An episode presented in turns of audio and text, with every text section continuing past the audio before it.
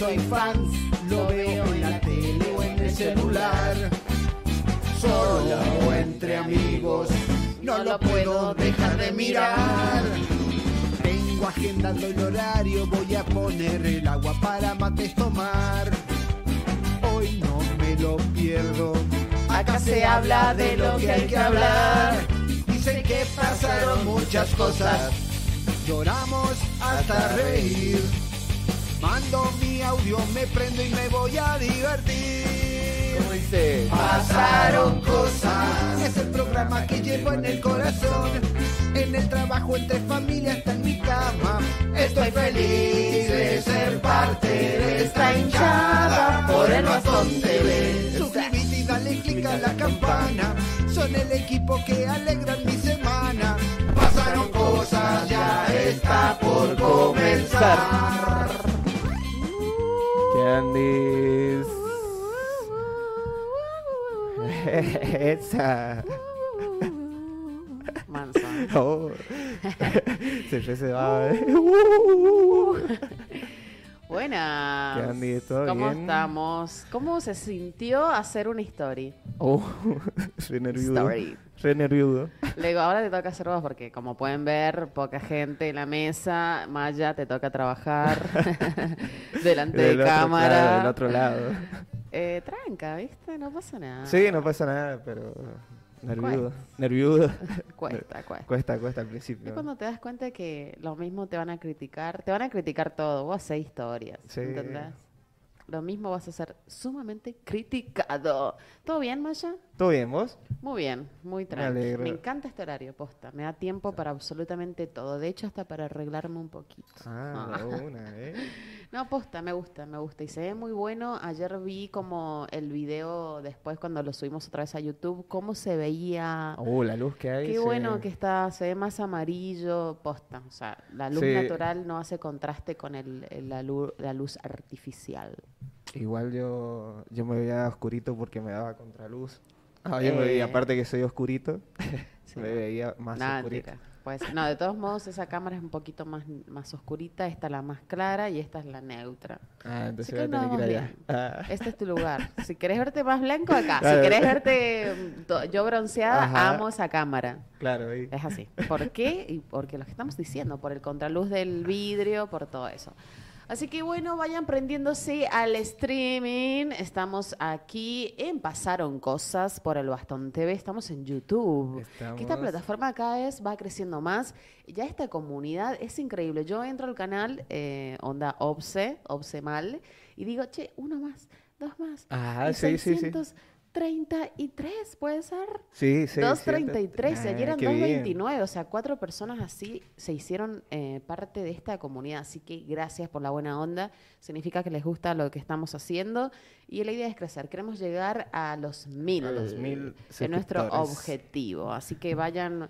Si están ahí y no están suscritos, tienen que suscribirse, activar esa campanita para vernos todos los santos días de su vida. Mirá que nos pueden enviar eh, mensajes eh, al chat de, de YouTube ¿Qué dicen? y que ya nos, nos están enviando. Gustavo Lépez, siempre Gus, primerito capo ahí. de capo, siempre ahí. Dice, dale mi cable a tierra, pasaron cosas, los abrazos. Bien ahí. Gusti. Gracias. Qué buena onda pensar Sí. que acompañamos a gente en la vida. Me encanta. ¿Qué sé yo? Porque posta que por ahí eh, la vida es complicada, o sea, no es todo color de rosas y que, No, la- que diga eso es mentira, ¿entendés? Tenés eh, subes y bajas y, Sí. y por ahí también puedes estar muy bien, en una etapa muy bien y nosotros te acompañamos y la mejor lo disfrutás, que sé, pero por ahí estás pasando, transitando una situación complicada en tu vida y te agarrás de un programa que yo lo he hecho, o sea, yo, yo Sí, también soy fanática también. de algunos ciertos programas eh, y digo posta que, que te acompañan. Y me hiciste acordar algo, Gus, eh, y, que va, y que va con el tema de hoy, con la consigna. A mí me, me acompañó mucho tiempo de mi vida un programa de radio Ah, mira. para ir a la facultad. Posta que entrábamos muy temprano, a las 8 menos cuarto, onda Caucete, ir hasta Rivadavia, eh, prácticamente son seis. dos horas de viaje. Claro, de las seis de la mañana. más o Entonces, en ese momento eh, no estaba YouTube, o sea, sí estaba, pero no, no era tan consumido como se consume hoy. Era mucho la radio en ese entonces, Radio. ¿no? Y me encantaba eh, un programa que daban en Radio 10, eh, El Exprimidor. Estás informado. Ah, Posta, mu- era muy informativo con Ari Paluch, Ari Paluch, eh, muy copado. Y lo escuchaba todas las mañanas. Me volví fans de ese De programa. ese programa, mirá. Muy copado. Buenísimo. Y sabes lo que no tenía antes tanto la radio, o quizás era muy segmentado, que había participación de la gente. Vos podías mandar tu mensaje, tu texto, pero esta nueva plataforma hace que eh, puedas interactuar más. Claro, más- ¿entendés? La, la gente puede enviar mensaje. El, eh, el audio, ¿viste? audio. Antes tenías que llamar y Ajá. llamabas y te dejaban ahí colgado y quizás salías al aire y quizás no, ¿me entendés? Y Entonces estabas la- todo el día esperando. Toda la plata que te gastabas en recargas ahí. Claro, viste, era otro mundo. Hoy mandás tu audio y bueno, si lo leen o lo pasan, genial, y si Claro. no está todo bien, porque también ya está normalizado eso de que si no se escucha el audio no se, o no lo leen o te clavan el está todo bien. O sea, Claro, no, no es de mala no es leche, mala sino de- que, de mala claro, onda. sí, de mala onda, sino que no, no se puede. Así que me hiciste acordar de eso, Gus, gracias. Y un poco de eso vamos a hablar hoy. Yo Ah, también me acuerdo que no hace mucho empecé a escuchar un podcast que se llamaba El Futuro y también me acompañaba para ir a la facultad, me acompañó varios tiempos. Mira vos. Pero ahora ya estás onda, podcast, estás en Claro, otra, claro, estás antes era otra. musiquita nomás, era Claro, escuchar sí. música hasta llegar a la facu y listo. Y ahora no, ahora escucho podcast o otras cosas Claro, sí. de ese estilo. Y sí, es que está bueno, te entretiene, de eso se trata. Sí, es, es muy bueno. Eso sí, y estamos eh, esperando a Gonzalo Mendoza que dice, me quedé dormido, ya voy, así que tenés que venir ya, querido. Y sí, Ayer hablamos y dijimos, a las menos cuarto, todo el team aquí en el estudio. Cumplió Maya, como lo pueden ver. Como Él es el típico alumno que eh, entraban a las 8 de la mañana y estaba a las 7 y media.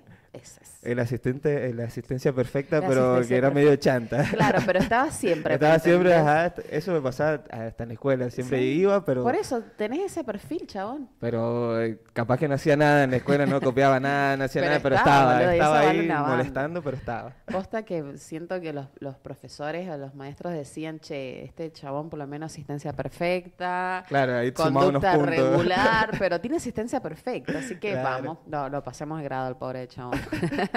y sí me ha pasado eso. ¿Viste? Es- eh, pero se nota y eso ya lo, ya lo tenés ya, o sea, esta es parte de ti, así que vas a ser siempre así y con el laburo lo sos, así que genial, genialísimo, genialísimo.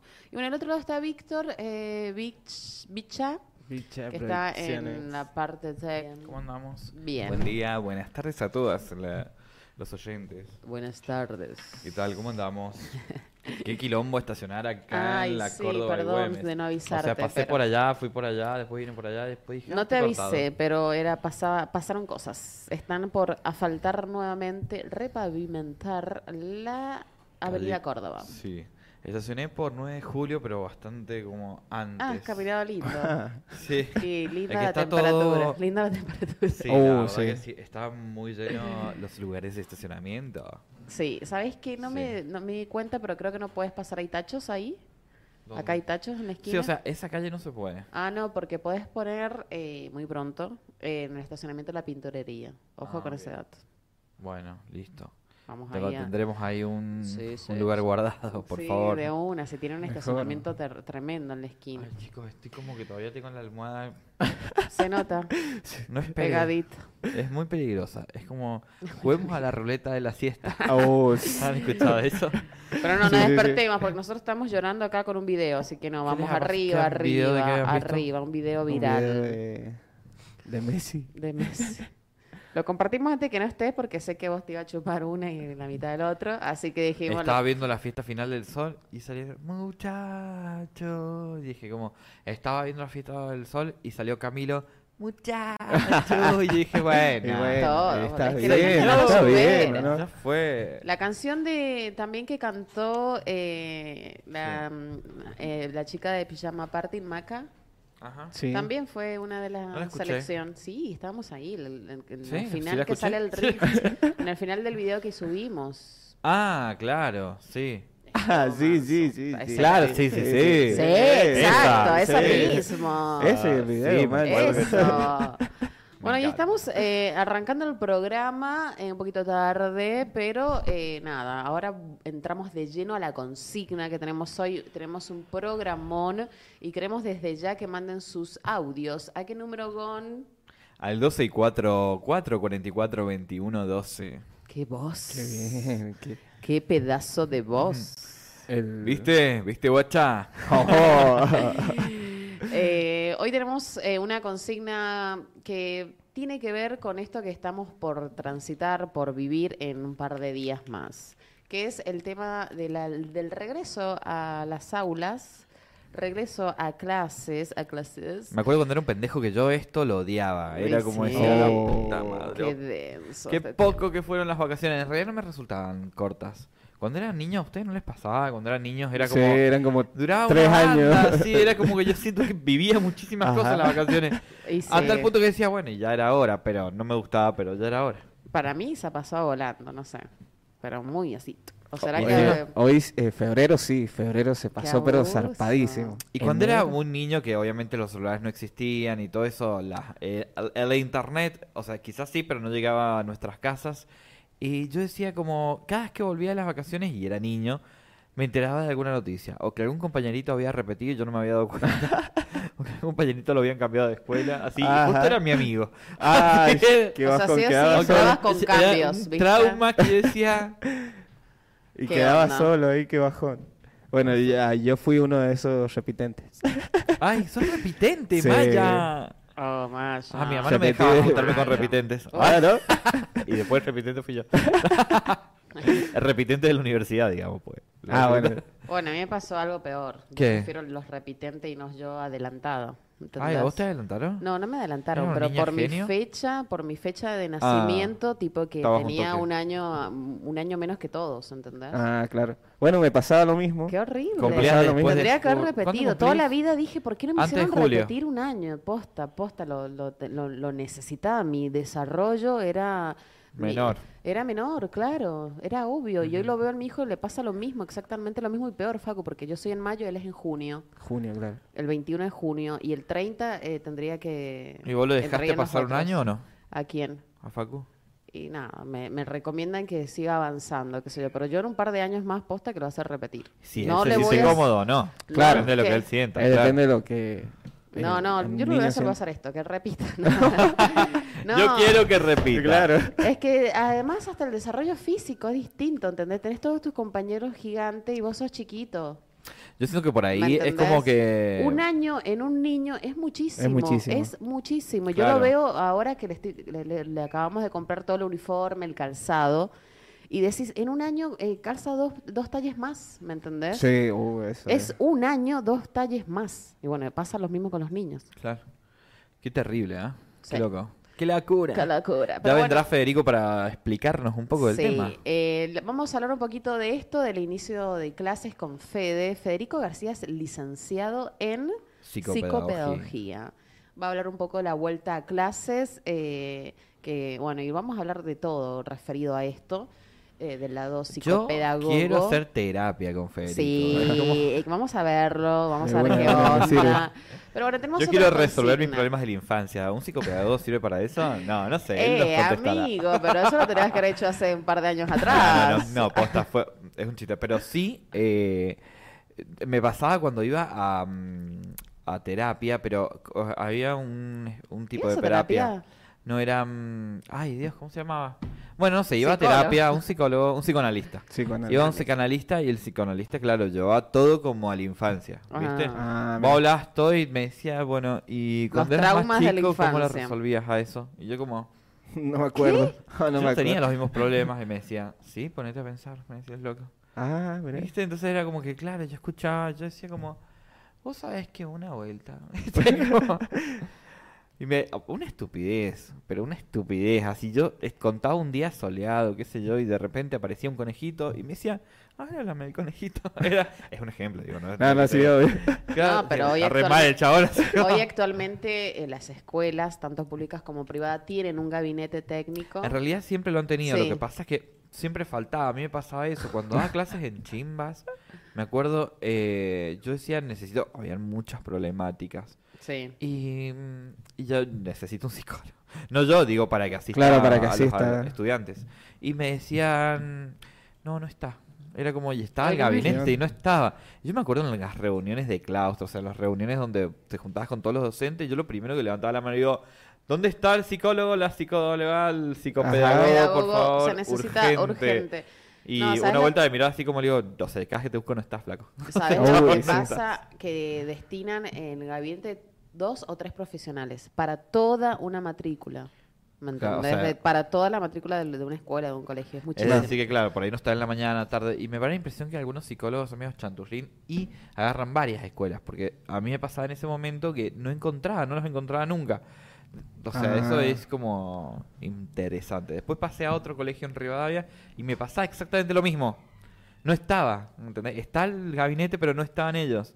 Y digo como, ¿qué pasa? Ah, no, es que viene en la noche. Ah, no, es que viene en la tarde. Claro, siempre el como, horario... tendría que ver por turno uno, me parece, sí. ¿viste? Pues si no, agobiado. Sí, pero me parece que es cuestión de escasez. Faltan Sí, sí, fal- profesionales que, que trabajen en esos ámbitos y no en lo privado, digamos, no en el consultorio, sino Claro, que vayan sino a la educación, a, a la, la educación escuela, pública. y a la educación pública y Qué, imp- privada. qué importante, ¿no? Viste, quizás hoy en día, o quizás en mi época nadie lo, lo mencionaba tanto, era como una cuestión muy particular que fueras a un psicólogo. Hoy en día es fundamental. Sí. ¿Entendés? Y para mí me parece que los niños hagan terapia en caso de alguna problemática, que sea, en caso lo consideres vos como padre, o vos O uno como mismo. profesional, claro, Tal cual, sí, de una. Eh, para poder dar clases. ¿No les ha pasado también? Yo como que les voy llevando por temas, ¿no? Les voy No, no, pero larguemos No, la consigna, Sí, Gon, larguemos decime. la consigna que se eh, tratamos- trata un poco de esto, ¿no? Dale. Pero eh, se refiere también al trabajo, ¿no? Porque eh, uno inicia las clases, en la- o las personas más 30, más mayor, pero también trabajamos, ¿me entendés?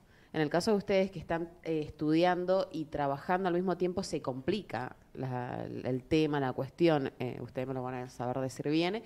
Y otros también, en, en mi caso, que eh, estoy trabajando, eh, ya terminé de mis estudios, pero estoy con los estudios de mi hijo. Claro. ¿Me entendés? Y también es una complicación. Entonces, la consigna de hoy, eh, ya debe estar ahí en el graph, es el trabajo y los estudios. ¿Son compatibles? ¿Son compatibles? Decinos vos que estás del otro lado. ¿Son compatibles? Chin, Mandanos chin, un chin. audio al 12 y 4, 4, 4, 21, 12. Ah, Bien. se, se complicó Me solo. en los, Es que son en los varios cuatro, ajá, los cuatro, Son cuatro, cuatro, cuatro, cuatro. cuatro, Son cuatro. cuatro, ¿No te olvidas nunca más en la vida? ¿sí? Porque No, 12 y son 4 tres. es la característica, ¿sí? Claro. Ah, Después, tenés el primer 4 es del 154. 44 porque tiene Sí, sí, sí, 44. sí, sí. 21, 12. Un quilombo. O sea, yo- yo me- el graph por ahí o por Yo ahí. no sé. memoricé, acá me parece. ¿Ahí? Aquí, Víctor, en el mío. Sí. Aquí, Decí que aquí. sí, niño, con ganas, que estás durmiendo. Bueno, eh, Ya no quieres saber nada. yo me lo memoricé por eso. Tiene cuatro cuatros. Cuatro o sea, no me cuatros. puedo olvidar más. Claro. Cuatro cuatros. 4, 4. Así que bueno, esa es la consigna. Y bueno, me interesa tu vida, Gonza. ¿Cómo va a ser? Oh, ¿Cómo pero mi es? amor, a mi salsa me llamás. No, ponía- bombón, contanos un poquito. Mirá, bueno, yo estudio la licenciatura en periodismo y estudio, eh, bueno, estudio eso y bueno, trabajo. No solamente acá donde usted me está viendo, señora, sino también en la Facultad de Ciencias Exactas, que siempre lo mencionamos. Sí. Entonces, claro, tengo como los horarios muy ocupados. A ver, el año, o sea, todavía, todavía este año no agarro las tres cosas a la vez, pero Ah, lo voy a hacer en unos días.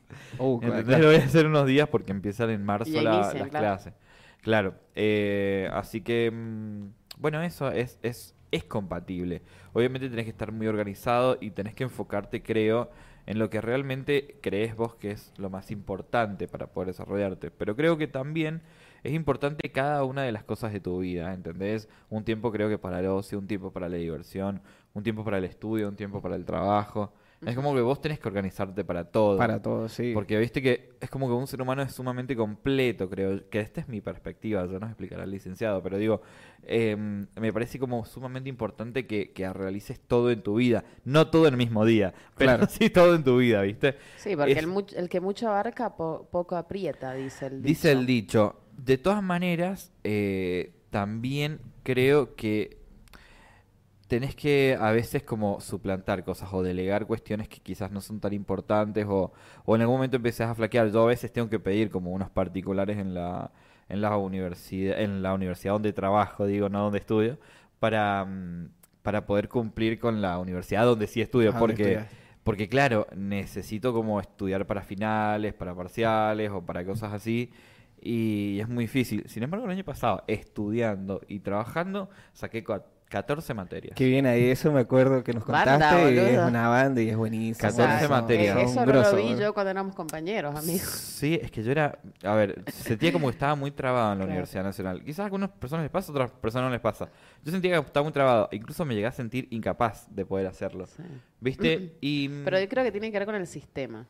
Puede ser, ¿viste? Algunos que nos incorporamos al sistema de estudiantil y otros que no tanto. Claro. A mí me parece que el sistema que a mí me brinda esta universidad, a mí me ayuda, Claro. ¿entendés? Me hace ir más Te rápido. facilita. Claro, de hecho, 14 materias en un año. Por eso, a eso me jamás en la refiero. puta vida. ¿Entendés? No, Creo que el- 14 materias estuve en 10 años que estuve ahí. o sea, Claro, por eso es- mismo. es- Yo que eh, soy egresada de la Facultad Nacional, tipo que nada, de como mucho logro era cinco finales, ¿me entendés? Pero era como ser el, el botón, ¿me entendés? Calla, es rendir una en cada mesa. Claro. Claro.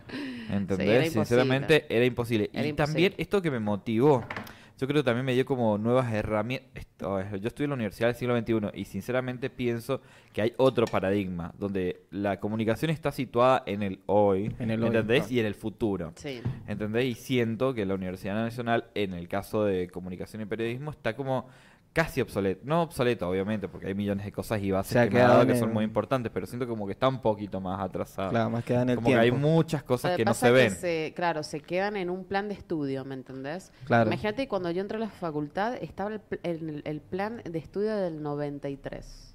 Claro. Yo nací en el 91. O sea, imagínate, re viejo, y estábamos estudiando eso. Y cuando estábamos transitando la carrera, después lo cambiaron en el 2015, 2015. claro. Y actualmente está en el 2015. El 2015 al 2023 tenés Han ocho pasado- años. Y en y- ocho años, lo que hablábamos al principio, escuchábamos radio. Claro. No, escucha- no veíamos programas de streaming. ¿me Claro, o sea, no está evaluado muchas cosas que deberían estar, qué sé yo. Me acuerdo que teníamos fotografías y hacíamos cuentas para poder ver Ecuaciones. cuáles... Claro, ecuaciones para poder realmente ver la configuración de una cámara. Analógica. Sí, está, claro, está muy bueno que vos lo sepas, me Sí. parece re Sí, pero en realidad a la hora de usar una cámara práctica, claro, no, no es el mismo sistema. Yo no tengo que ponerme a hacer cálculos de ese, de ese estilo, porque Hizo más como... ni me acuerdo. Y eso que soy fotógrafo, ¿entendés? Después estudié sí. fotografía, imagínate. Hizo más, era una ecuación poste. Yo matemática cero era como que me Oh. costaba un huevo, boludo. Yo claro, también. ¿entendés? Y bueno, a mí me enseñaron como, mira, directamente estos tres factores eh, regulan la luz. Ajá. ¿Entendés? Esta es la No la velocidad, y esta es la listo. sensibilidad y esto es la profundidad de campo. ¿Viste? O sea, venían por otro lado. Sí, obviamente esos estos datos también me los dieron en la Universidad Nacional. Pero fue muy diferente y yo pude usar mi cámara, es una reflex, de otra manera. ¿Entendés? Como, bueno, qué sé yo, es un ejemplo eso, digo. Hay millones de otras cosas. Tuvimos mecanografía en esa época. También, sí. lo ¿Entendés? Y bueno, así es la vida. Pero bueno, yo, yo banco. En realidad... Por eh, supuesto, Universidad Nacional te da te unas juro- bases políticas y sociales de la Claro, concha eso. de la Yo, toda la vida voy a decir eso, ¿me entendés? O sea, lo que me dio la facultad está bien, fue un plan viejo, me, me comí mecanografía, fotografía con ecuaciones, cosas que hoy no las voy a usar ni en pedo, ¿no? Pero me abrió la cabeza eh, eh, de una forma que creo que ninguna otra institución lo podría haber hecho. Sí me parece que había materias como sumamente interesantes, como epistemología, no sé, como Estudié la la realidad social historia. argentina, yo Claro, gracias a esa materia me la sé toda la historia de la historia argentina. Claro, Ah, ¿me entendés? claro. Y, y te sirve para la vida, Y sí. ¿entendés? ¿Entendés un poquito más de todo? ¿Entendés? Como, claro, empezás a aprender muchas cosas más. También un poco las clases sociales y, y en cuanto a... Filosofía, a- ¿te acordás tenés que como una realidad de la sociedad, ¿entendés? Sí. Empezás a tener conciencia de clase, empezás a tener, bueno, otros, en, conoces la lucha, de verdad. Sociología, Eh, fue muy, muy bueno. Cómo se gestan las leyes también es, Sí. es como sumamente importante, de dónde vienen las luchas de las minorías, esas herramientas que por supuesto te da la Universidad Nacional. No quiero decir que esté mal, yo lo que digo es que en mi caso a mí me ayudó muchísimo más este sistema estudiantil. Claro. Y tiene que ver que te ayude más porque vos eh, ya no tenés 20, ¿me entendés? Entonces tenés otro Uno ritmo. agarra con más responsabilidad Claro, y también. tenés otro, otro ritmo de vida en donde ya no podés estar eh, toda la mañana cursando y toda la siesta cursando Ahora como sí, nos pasaba. agarré el plan de estudio que yo tenía, eh, ¿viste? Lo que había rendido y lo que iba a rendir, ¿viste? Para ver cuáles eran las materias. Yo no tenía ni una sola materia en común. Entonces Claro. el año pasado tuve que empezar desde cero. Porque por el, estas materias eran como un, un ítems de lo que yo iba a ver acá. O, sea, no- o sea, en la mayoría no se cumplía porque estaban como muy actualizadas estas materias. Entonces tuve que empezar el año pasado una carrera, una licenciatura desde cero. Sí. Ah. ¿Entendés? Una licenciatura que es muchísimo. Entonces yo dije, bueno, pará, porque también es muy caro, la universidad privada en la Argentina es muy caro.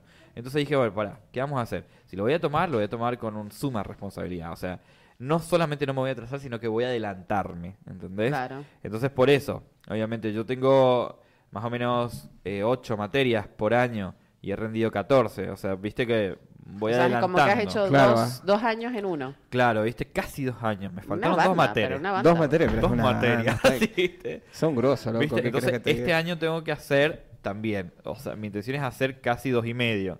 ¿Entendés? Para poder recibirme el año que viene. Entonces, viste, en tres años una licenciatura. Eso, eso ¿Te es pesa, imposible. Gonza, la edad? Me pesó mucho tiempo hasta que empecé a deconstruir mi pensamiento, mi mirada, porque a ver, también yo nací, o sea, yo crecí y mi mamá me decía, vos tenés tiempo hasta los 25 años, donde Claro. yo te voy a bancar. Después ahí vos tenés que salir a buscar trabajo. tus tíos que siempre te preguntaban lo Ay, mismo. sí, ¿cuándo Oh, te recibís? ¿Viste? claro. Es que es la, es la comunidad. Sí, la Sí, sociedad. sí. eh, que vos decís es la que te presiona para eso. Obviamente no está bien. Hay, hay algo que me hace... Yo, yo fui un psicólogo. Cada vez que iba a rendir iba a un psicólogo. Porque digo, a ver, ¿qué me pasa que no puedo superar? ¿Por qué Erika se puede recibir y yo no? Si tuvimos lo mismo, yo no creo que tenga menos capacidades que Erika. ¿Qué pasa? ¿Cuál, ¿Es mi disciplina? ¿Es que no me siento a estudiar? ¿Qué me pasa en mi vida como para no poder recibirme y ella sí, si hemos sido compañeros? Claro. O sea, ¿cuál es, ¿qué le falta a ella? ¿Qué tiene ella que a mí me falta? Claro. Yo me sentaba a estudiar muchísimo tiempo antes y sin embargo cuando rendía iba como cagado a las patas porque también había vivido eso. Pero bueno, eh, son, son cosas del amor, son cosas de la vida Es que uno va superando. Claro, tal cual. A mí me pasó algo con respecto a la consigna de esto, si el trabajo es compatible con los estudios. Y me pasó que desde que empecé la carrera eh, ya estaba, ya empecé a trabajar. Y porque, y más nuestro ambiente, digamos, de nuestra área, es que hay una radio, que es lo que hablamos al principio. Siempre eh, podés ir a hacer un trabajito e ir eh, digamos, eh, e ir llevando una carrera a la par. Y desde el punto cero yo empecé a trabajar. Después dejé un rato la facultad. Obviamente sí, yo trabajaba también. Por eso, Sí. siempre, siempre. Es que en siempre- comunicación es así. Por eso. Apenas aprendés a hablar, te vas a trabajar, guacho. Obviamente trabajás por 2,50, pero lo haces, ¿viste? Eh, y bueno, nos pa- me pasó eso mucho tiempo. Después eh, me puse la aspira con la facultad, estaba ahí de recibirme, eh, terminé la residencia, me quedo embarazada.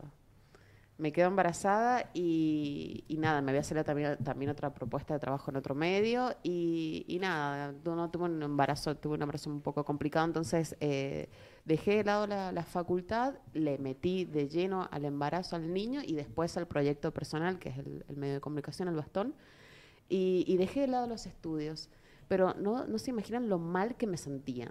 No hice terapia, nada, pero yo sentía que algo me faltaba en la vida. Claro. Estaba, tenía un hijo hermoso, eh, un medio de comunicación propio, eh, una pareja estable, eh, y decías, eh, algo te faltaba, ¿me entendés? Yo le llamaba así vulgarmente, tenía como un grano en el culo, ¿me entendés? Era, era esa la sensación, hasta que de pronto eh, fue un- de un día para el otro que dije, no, me voy a poner las pilas, eh, es ahora o nunca. Y, y por suerte fue, eh, y tomé esa buena decisión, porque no me faltaba nada, me faltaban tres materias, creo. Claro, Ah, a, tres ma- a tres materias, ¿sabes cómo? Claro, Claro. esa sensación. profesor. Claro, eran Claro. tres materias que me faltaban, ya tenían la residencia, eran tres materias nada más. Y, y dije, no, me voy a poner las pilas, que fue en el 2019, que, que dije, eh, agarré septiembre hasta diciembre, o sea, tuve un- esos meses nada más, y encima eran las elecciones del 2019, o sea, que tenía muchísimo laburo. Y dije, che, si son compatibles, porque trabajé como negra eh, y, y- y le puse, pero le me puse como objetivo que sí. recibirme y terminarlo. Y cuando lo hice, qué satisfacción más grande, amigo. Qué No- terrible, no- me encanta. No te Sí. imaginas, posta. Es un esfuerzo tan grande, pero tan vale la grande, pena. tan Sí. grande que decís, la puta madre, qué satisfacción Ajá. cuando recibís. Yo creo que a mí me hubiese Ya está. pesado mucho más si yo no hubiese conseguido un trabajo, digamos, estable o si no hubiese tenido, digamos, la capacidad de realizar esto que estudio. Digamos, bueno, ahí me hubiese dado por O sea, no soy bueno para el estudio, no soy bueno para el trabajo, tomate, andate a tu casa, flaco. Ese, ¿Entendés? ese. Pero no, no, no, creo te que hubiese motivado otra Mm. Seguramente. Es así, así que yo, yo creo que sí son compatibles, pero es cuestión de, como dice Gon, y que ya lo vamos a hablar un rato con nuestro invitado, de esto de, de tener disciplina, de priorizarnos, de organizar. Hola, organizarse. ¿cómo andamos? Y bueno, eh, para terminar, eh, Sí. antes de que nos vamos a un corte, para usted, Maya, Eh, sí, yo también eh, estudio artes visuales y... acá con nuestro técnico. Sí, somos compañeros con Víctor ahí. no dice el gato. Dijera la Erika, ¿y te pesa no haberte recibido? Eh, ¿te pesa? Una banda. no, Ah, una banda. mentira, No, sí es mentira, sí. jovencito. Él es el más joven del grupo, amigo, ¿no? Se- ¿Qué edad tenés? Eh, 28. Claro. Está súper Según mi familia, a los 25, chao. Bueno, pero eso era... Bueno, Antes a los, a los 17 ya estaban casados claro, los tipos, o tenían sea. hijos, Claro, todo, claro. no. Sí, ahora, ahora el 30 Mira, yo- es, es, es permitido, digamos. Claro, No, yo, 20. yo acabo de cumplir 30, por eso me siento re bien, boludo. Me una, bueno. Los 30 son los nuevos 20. Más dice, así 30. que- Dale. Eh, bueno, también trabajé al, al principio, también cuando entré en primer año, eh, entré a trabajar en, en el ECO, acá en el Ajá. estacionamiento controlado. Ah, mira qué piola. Y iban la, Iba solamente... solcita. Sí, iban pitufito ahí. Un Pitufín. pitufo, claro. Y en la mañana cursaba y en la tarde trabajaba. Y después se me complicó porque en segundo año íbamos todo el día a cursar. Así que dejé de trabajar. Bien. Y eh, también, eh, como dejé de trabajar, empecé a trabajar en las vacaciones con mi tío en la construcción. Así que ahí me mantenía con el trabajo y el estudio, así. Pero siempre, siempre trabajando. Y ahora, bueno, acá y freelance, haciendo cosas de diseño, murales y cosas de eso. Siempre un laburín. Siempre hay algo. Entonces que para vos sí son Sí, sí, sí, compatibles. siempre. Siempre Bien. se puede hacer las dos Es que hay cosas. que hacer todo, más en este país. Sí, hay que rebuscársela a una banda. De una. Tengo de una pregunta sí. que nada que ver con nada, pero Dale. ¿cuesta, ¿cuesta mucho hacer un mural? A mí me gustaría poner una pared de mi casa, Y es todo artista, mural. amigo, es artista. Lo lleva en la sangre. Eh, ¿Cómo cuesta de, de, tiempo? Ah, de dinero. Y sí, depende depende con quién lo vas a hacer. eh. Bueno, pero cobrar. ejemplo, hablemos posta. El mural divino que pueden ver en nuestras espaldas. ¿Lo ven? Sí, sí. ¿Qué les parece? ¿Divino? ¿Está hermoso? Está hermoso. ¿Quién, lo, ha- quién lo Una hizo? ¿Quién lo hizo? no, la verdad ¿Quién que lo está muy bueno. ¿Y el Víctor? Lo hizo Víctor y. Maya. Y no se gastaron mucho, posta. No, no es, no Era es mucho el una material. fortuna eh, comprar... es eh, la habilidad, digamos, eh, Claro, eh, lo que cobramos. ¿Cómo se llamaba esto que era para mm, Eh, el sí, vinilo? sí, era, vinilo. era de vinilo. De Nos- vinilo, Nos, sacaban la cabeza y me dice ahorita, no, vamos Alicia a comprar. Fuimos, Gonza, ¿te acordás? Sí. Compraron las pinturas que sobró muchísima, porque al Víctor lo mandás a comprar pan y compra 5 kilos y es él. la pagó él, obviamente, pero eh, nada, no, eh, no es caro, pero lo que Claro. vale es, digamos, la, mano de obra. La mano de obra. Es, es Eso como es. un albañil o como un... Me dijo que tengo que comprarle los colores de la bandera del orgullo para hacer un corazón ahí o una bandera ahí. y Lo nunca negro. lo hiciste. Y bueno, yo lo voy a hacer. yo lo voy a hacer. Sí, en un ratito se hace eso. Nice. Sí. Pero Así te vamos que- a cobrar. Ah, pero te vamos a cobrar. Y mucho. Ajá. Bueno, manden sus audios. porque Tenemos audio. ¿Ya hay audio? Sí, ya hay un audio, te mandé. Eh, no, pasemos el audio y nos vamos a un, a un, a un recreo, hablando de escuela. Hola chicos, ¿cómo andan? Bueno, quería participar un poco de la consigna de hoy, me parece muy interesante si estudiar y trabajar son compatibles. Eh, creo que depende mucho de qué estudies y en qué trabajas. Eh, en mi caso personal sería imposible, en este momento estoy trabajando todavía. Eh, y bueno, y la, la carrera justamente que hice era demasiado pesada y, y el horario eh, en el que cursaba también hacía que, que trabajar sea difícil. Igual tenía compañeros que lo hacían y eh, creo que muy pocos se llegaron a recibir eh, trabajando y estudiando. Pero, pero bueno, creo que para una ingeniería eh, es, es difícil el trabajar y el estudiar. No es imposible, creo que si hay voluntad, eh, todo se puede, por supuesto, y, ganas, pero, pero bueno, es según, según que estudias, según en qué trabajas, si tenés este horarios que sean flexibles en el trabajo también. Eh, no todos contamos con, con esa flexibilidad, eh, porque bueno, depende también mucho de la responsabilidad del puesto que ocupes o del sector en el que, en el que te desempeñas. Así que, bueno, esa es mi opinión. Les mando un beso y muy, muy bueno el programa. Me encanta, me Gracias, encanta. Sí, totalmente. Tiene que ver con lo que uno considere que puede o no. ¿conocías esa voz? No, Antonella. Ah, Anto Morán. Sí. Rocuso. Ah, bueno, Anto te recibió el carrerón. Estudió con nosotros la licenciatura, fue nuestra compa y se Ay, fue yo al la sur. amo.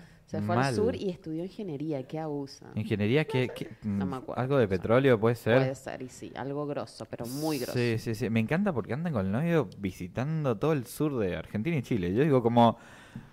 ¿Cómo, cómo, qué diferente a la Antonella que esperaba el colectivo conmigo, loco? qué diferente. Ahora está en Neuquén. No, igual me re mil alegro por ella, es hermoso. Sí, sí, sí.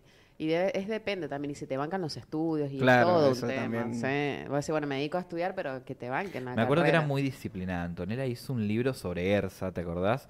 Ella misma escribiendo todos los resúmenes. Sí. Y me acuerdo que me lo prestó. Uh, o no sé si a mí o a una compañera. Me hiciste acordar que era como que los resúmenes se pasaba de generación en generación. Claro. No, pero ella lo escribió entera con su letra, me acuerdo. Patente tenía una sí. letra muy redondita. Imagínate, me acuerdo de la letra de Antonella. Sí, Bueno, tenía pero- muy prolija, viste, como muy de la escuela, que muy taca taca con colores rosados. Pero todos habrá quedado ahí todavía, ¿entendés? Eh, ¿Dónde? Y en la facultad, ¿viste? Que se lo pasaban de compañeros en compañeros, ¿entendés? Le sacaban No copias sé, y quedaba. Lo que pasa es que ERSA ya no es una materia que exista. No, sí. ¿A quién saludan, chicos? La gente... No sé, la gente pasa Lo y que nos pasa saluda. es que llama, llama la atención o no, eh, Claro, Fede, a llama los- la atención. A los pibes que están enfrente. No, Hola. acá llama la atención los colores. al- al poli. Bueno, vamos a un corte musical. Ya Bueno. volvemos con nuestro invitado que ya está aquí en el estudio. Quédense aquí en Pasaron Cosas.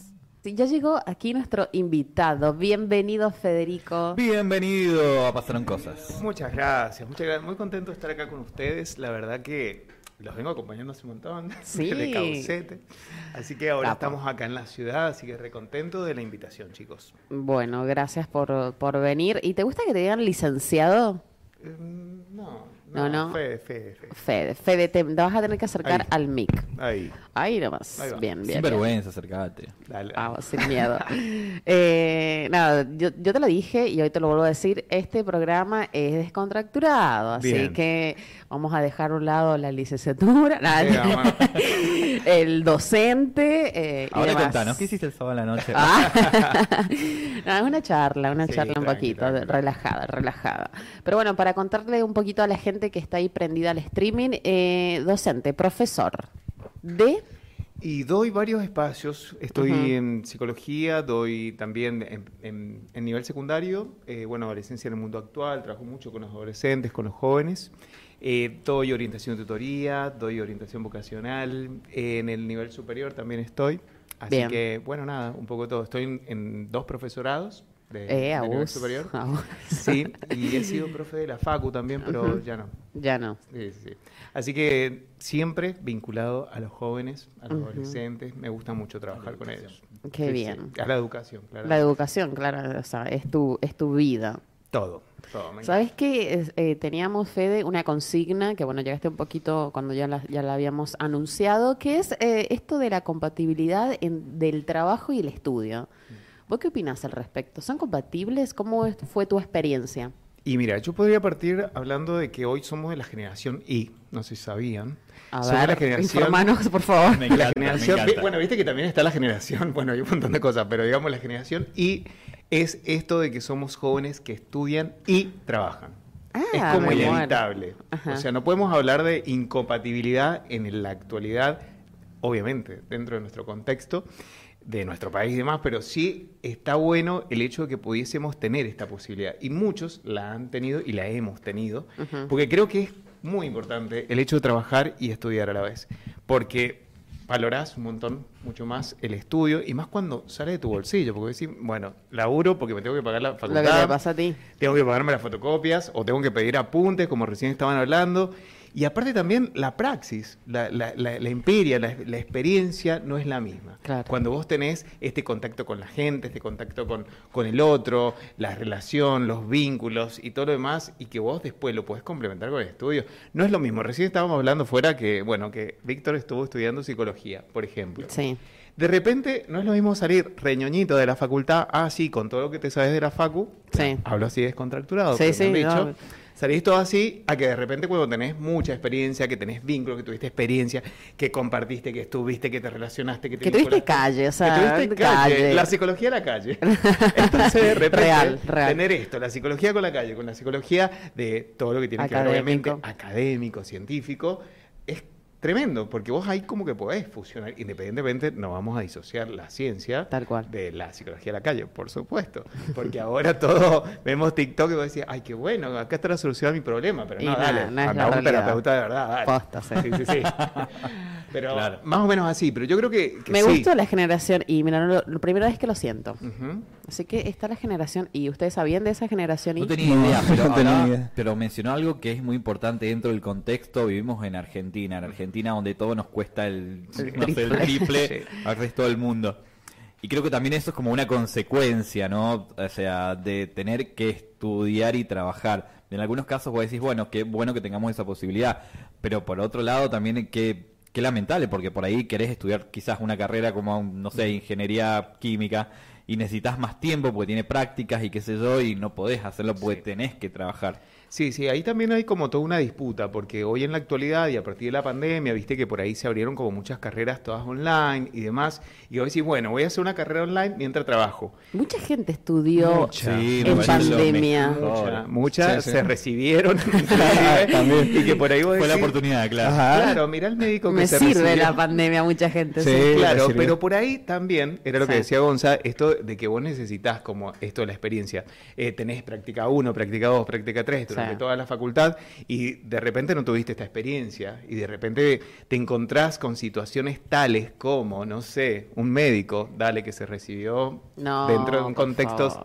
eh, por ahí viste que está esta cuestión. Sí. E inclusive a nivel cognitivo, a nivel memoria, a nivel atención, nos cuesta un montón estudiar desde lo digital que tener este profe enfrente, ¿no? Sí, y sí. por ahí hay como mucho de estos quiebres y estas cuestiones que me parece que está bueno que nos, nos pongamos a pensar. Recién, a partir de la consigna que ustedes me estaban diciendo, yo pensaba en mi vida personal. A mí también me costó un montón, o sea, vengo también re de abajo, me costaba todo, era como difícil, de repente empecé una carrera de trabajo social, después estudié psicología y terminé y después estudié la licenciatura en psicopedagogía y después seguí estudiando un doctorado, pero a todo esto siempre estuve trabajando, pero siempre, o sea, yo chicos limpiaba la vereda de la Libertador y Rioja, que estaba el ciber iguana, yo Ay, ni ¿te siquiera era el que atendía ahí, no, no, me ponían a limpiar la vereda. Eras el che pibe. Era el che pibe. Y después me iba a la facultad con todos los caretas a la católica, Ajá. caer yo en la bicicletita, así re pobre. Pero era como, como nada, lo valoré mucho. Me la robaron, después me iba Uh. a dedo, me llevaban unas compañeras, les pedía a mis compañeras apuntes. Siempre estuve ahí ratoneándola con los apuntes, con esto. Siempre, siempre. Remándola. ahí, pero siempre remándola, ¿no? Claro. Después fui profe acá el productor y de repente nada irme a trabajar a 25 de mayo Sí, y me iba, lejos. me iba en moto después me iban los remises truchos hasta Caucete no, me iba en colectivo hasta Caucete después los remises truchos que te llevan de Caucete, a Caucete ¿Quién a se 25. acuerda de Caucete. Remis Trucha Caucete? no, fue un montón. Pero nada, y tenía dos horitas nada más. Era como remarla, remarla, remarla. Después trabajé para la universidad en un programa Plan Joven y me iba en una motito, me ponía las bolsas del BEA 5 de la mañana saliendo para llegar a las Oh. 7 a, mm, a Sarmiento. Allá me iba a trabajar a Los Berros, me iba. Pero también era como remarlo un montón. Exacto. Pero yo me siento muy feliz porque trabajé y estudié. Y a la vez todo fue gracias a mi, a mi esfuerzo. O sea, Claro, no- tu no- voluntad. Claro, a mi voluntad y sobre todo a mi deseo, eh, que es lo que muchas veces, no sé si han escuchado la palabra ikigai, Sí. que viene del japonés, No lo escuché. ¿Qué significa? Y que significa encontrarle el verdadero sentido a tu vida, encontrar el ikigai de tu vida. Es decir, eh, el sentido y tu vocación, tu proyecto de vida, lo pudiste concretar. Yo anduve por otras carreras y no, yo sentía que lo mío es como hablábamos, la educación, me encanta todo lo que tiene que ver, el aprendizaje, la gente, los chicos, el, el compartir, juventud, el. Y nada, es esto, encontrar el verdadero sentido a esto que tanta pasión y tanta alegría me da. Y que te paguen por hacer lo que te gusta es como Es- es tremendo. es la gloria, es la Es gloria la misma. felicidad, es la felicidad. Y la verdad que me siento muy feliz haciendo todo lo que hago, porque me pagan por hacer lo que hago. Claro. Y aparte que No muchos tienen eh, ese, ese privilegio, digamos, de porque hay mucha gente que eh, estudia y está trabajando de cualquier otro, de otro, cualquier otra, no sé, no sé, como vos decías, de limpiar eh, una vereda. Eh, que vos lo, lo hiciste, pero en un tiempo. No va a ser tu trabajo para toda la vida. Pero hay gente que sigue trabajando en cosas que no quieren. Ese fue como tu andamiaje, digamos, Sí. porque vos sabías que tu objetivo iba a ser este, ¿no? Claro. Entonces, de repente, yo creo que está bueno hoy, también en la actualidad, replantearnos también la vocación, que es la vocación. Exacto. Yo lo trabajo mucho en consultorio, que es lo que más me apasiona trabajar, que es ayudarle a los jóvenes a- y adultos también, porque me llegan muchos adultos. Eh, en esto de que encontrar su verdadera vocación, porque muchos empezaron a estudiar una carrera porque se le impusieron, Sí. otra porque es lo que hay acá en San Juan y no podemos seguir O porque estudiando tiene otra más. salida laboral. Entonces O porque tienen, ¿se Claro, acuerdan cuando fue sí. el boom de, no sé, higiene y seguridad? Todo el Todo el mundo. Y ahora mundo. te los encontrás en el BEA en- de cajero. Y sí. O sea, no estoy descalificando ningún tipo de trabajo. No, No, estás Pero de mandando el repente- chivo al No terminaron haciendo lo que no les gusta. claro. Pero nosotros tenemos chivo con Carrefour, ¿eh? Ámala. Ojalá. Bueno, ya pronto, chicos, lo Prontísimo. tenemos que decretar. decretar, decretar. Pero de repente eso, ¿no? Sí. Creo que está bueno el hecho de preguntarnos qué quiero, a dónde voy, a dónde quiero seguir, qué es lo que me apasiona. Y no importa mucho la edad, digamos, como No, decís, si tenés eh, pacientes adultos, porque Sí. quizás eh, hi- hicieron otras cosas en su vida, formaron una familia, Mm. que muchos toman esa decisión y después eh, empiezan con una carrera de cero. Y me parece perfecto. Genial. Yo en la facultad tuve una alumna de 60 años. Sí. Fue un flash tenerla. Yo decía, ¿qué onda? Me eran- encanta. Y vos la veías ahí, de- y habían otros chicos más grandes, ¿no? Sí. También. Y era esto, de que muchas personas hoy se han postergado Claro. y nos postergamos Sí. Porque priorizamos otras cosas. Y de repente creo que también hay que como que replantearnos eso. Porque empezamos a postergar esto por mis hijos, esto porque bla, bla, bla, bla, y nosotros nos ponemos después en el final de la fila. ¿Y qué tan bueno es? Mm. Está bueno y no tan bueno esto que planteas, pero de repente yo creo que está, está bueno pensarlo de que qué quiero para mi vida, qué cosas a mí me hacen feliz, o sea, priorizar, porque es lo que a mí hoy me hace feliz, digamos. Pero también valoro un montón esta persona de 60 años que dijo, yo ahora soy abuela, ya hice, ya hice toda la crianza y ahora me dedico a estudiar la carrera que tanto quería. Y que la disfrutan, y la disfrutan muchísimo, la valoran y todo, es Sí, buenísimo. después muchos, viste, que terminan siendo hasta banderados. Claro. Ah, sí, esas sí. personas, Yo en la sé facultad me juntaba con un grupo de, eh, de señoras, ¿te acordás? Yo me Sí, re sí, me juntaba con ¿cuál ellas? Estela, bueno, eh, Ay, ¿te acordás? sí, divinas, y, eran muy responsables, y yo era, hola, la Sí, chanta, la chanta. Claro. Es que claro, es como Ellas ellos eran están enfocados. Claro, y muy responsables las minas, ¿entendés? Y esto nos juntemos, y me encantaba porque era como que me lindo. llevar un ritmo, claro. como tu- tus DAI. o sea, me, sirvi- me, me resirvieron posta. Puta, cómo no me junté con la Era señora. eso. ¿Viste cómo, Claro. cómo hizo Erika? Me juntaba con las adultas mayores. Ese- Ese era tu secreto. Ese es el el secreto secreto. de la felicidad. Era el secreto de la felicidad. Y hay Bien. mucha gente en la facultad eh, grande estudiando. Sí, sí. Yo tengo un compañero que tiene como 70 más o menos y, el, el chabón, le digo yo, eh, es físico, creo que fue y se jubiló y ahora está estudiando artes. Es buenísimo. ¿Me das cuenta que yo soy el señor de mi facultad? Oh, tenés convirtió en el señor de mi 30, facultad. dejate de joder, tenés 30. eh, ellos son más puta, 40. Pero todos los, Claro. pero todos los cachorros de 50. 17. que- ven, Ay, mira, o sea, cuando vos te, compañero. yo- obviamente yo no tengo compañeritos, pues estudio vía internet, digamos, Sí. online, pero, em, o sea, cuando voy a rendir, que rendimos en el CAU, te encontrás así con chiquititos así como de 17, De 18, ay, 20, así 18 como, 20. Dale, pibe, ¿cómo no vas a estudiar? Claro, sí, es re fácil esta, es re un bolazo. ¿Te acordás que teníamos también un, eh, un compañero que había sido sacerdote? Ah, mira. ¿Te acordás? Ay, no, no, lo tuvimos. No, tuvimos, eh, tuvimos, bueno, había sido, dejó lo, Ah, dejó. dejó, claro, de- eh, No me acuerdo, ¿quién? mm, bueno. El- Estabas, estabas muy en otra, amigo. ¿Qué pasó? ¿No te acordás? Yo no me acuerdo el nombre también, pero también eh, era grande. Ya, te- imagínate, ¿viste lo que es el carrerón para, para estudiar, eh, digamos, Sí. eh, para ser sacerdote? Es muy pesado, Es claro. muy Sí. pesado, pero era muy inteligente. Y claro, si se había mamado como 70 Claro. años estudiando lo otro, ¿entendés? No, pero idea. fíjate que también está bueno el hecho de, de poder hacer, porque no sé si se han dado cuenta también que hay muchas personas que eligen carreras muy opuestas a lo que están estudiando, Sí. en algunos casos. Hay muchos que dicen, bueno, voy a seguir la línea de la docencia, pero hay otro que te vas a la antítesis, ¿no?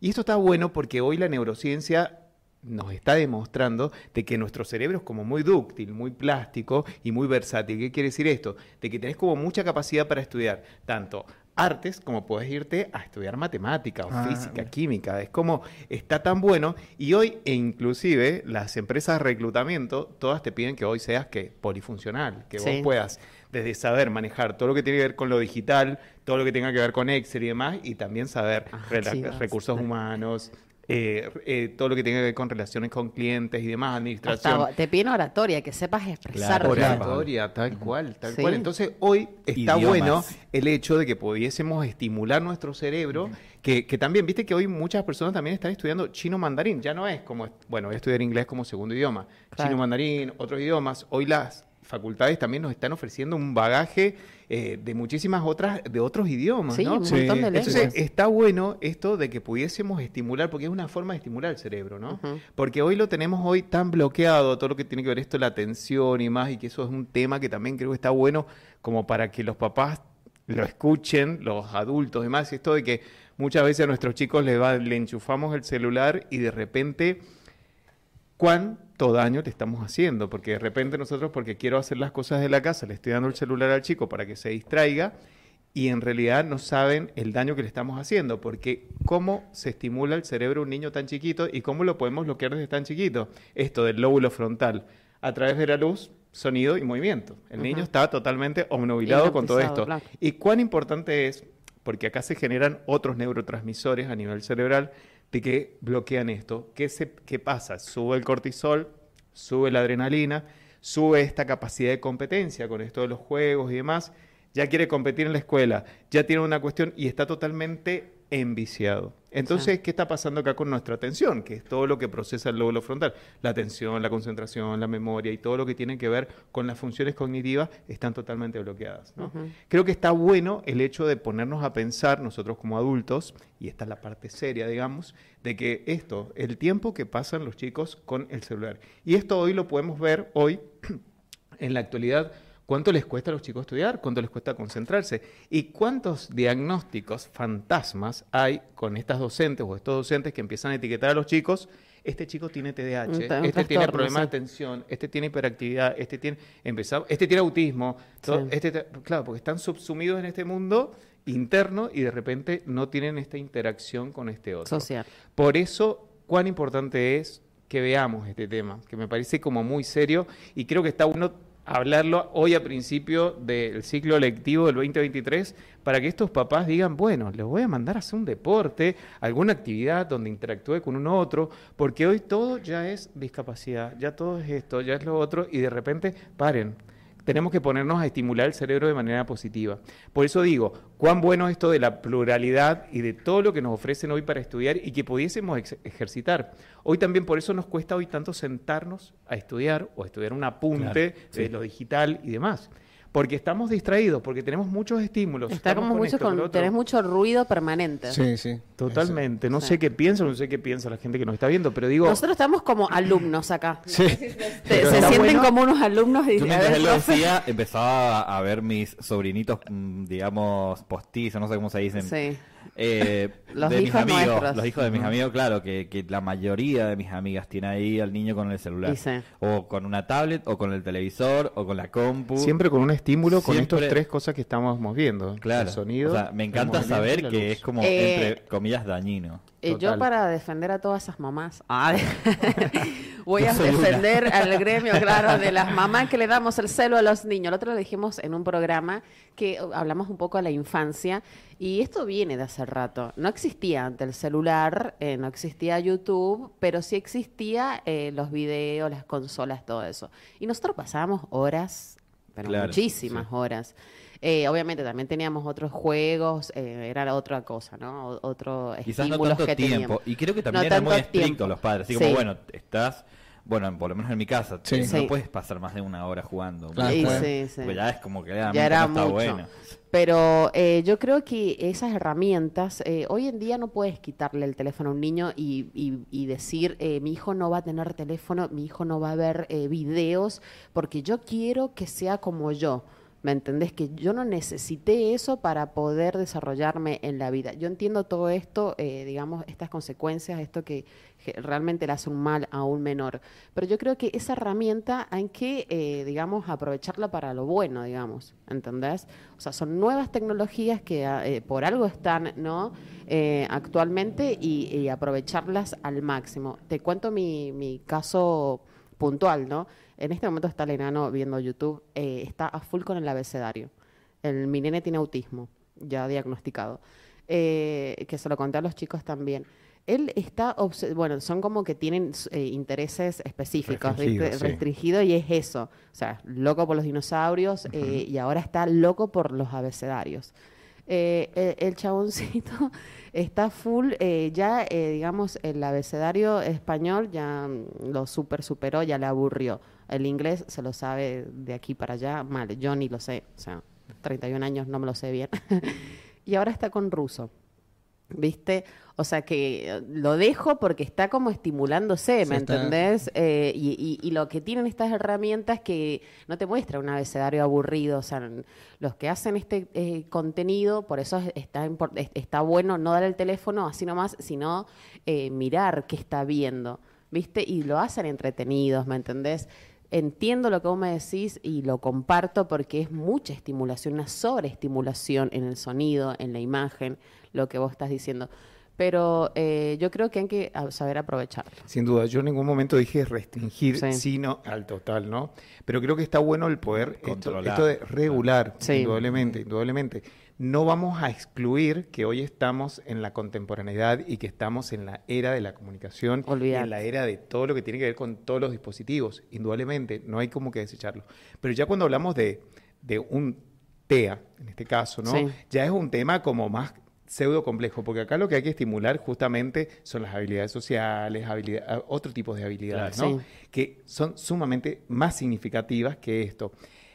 Está buenísimo que aprenda el- el- el- los, los- los idiomas, el abecedario y demás, que me parece genial, pero siempre y cuando viste esto, sí, bueno, en este tiempo, y ahora vamos a hacer otra actividad, Claro. y ahora vamos a hacer otra actividad, ¿no? El hecho del contacto visual, el hecho del contacto sensorial y todo lo demás, creo que es muy importante hoy para los chicos y que hoy eh, los papás compartan tiempo y tiempo de calidad. Creo que el tiempo de calidad tiene que ver con eh, aumentar la oxitocina, que tiene que ver con esto de, de los abrazos, de los gestos, del mirar a los ojos, de decir cuánto los queremos, el de compartir, hablar, pero este hablar que no sea esto de que, que con los adolescentes, por ejemplo, que cuesta tanto. Claro.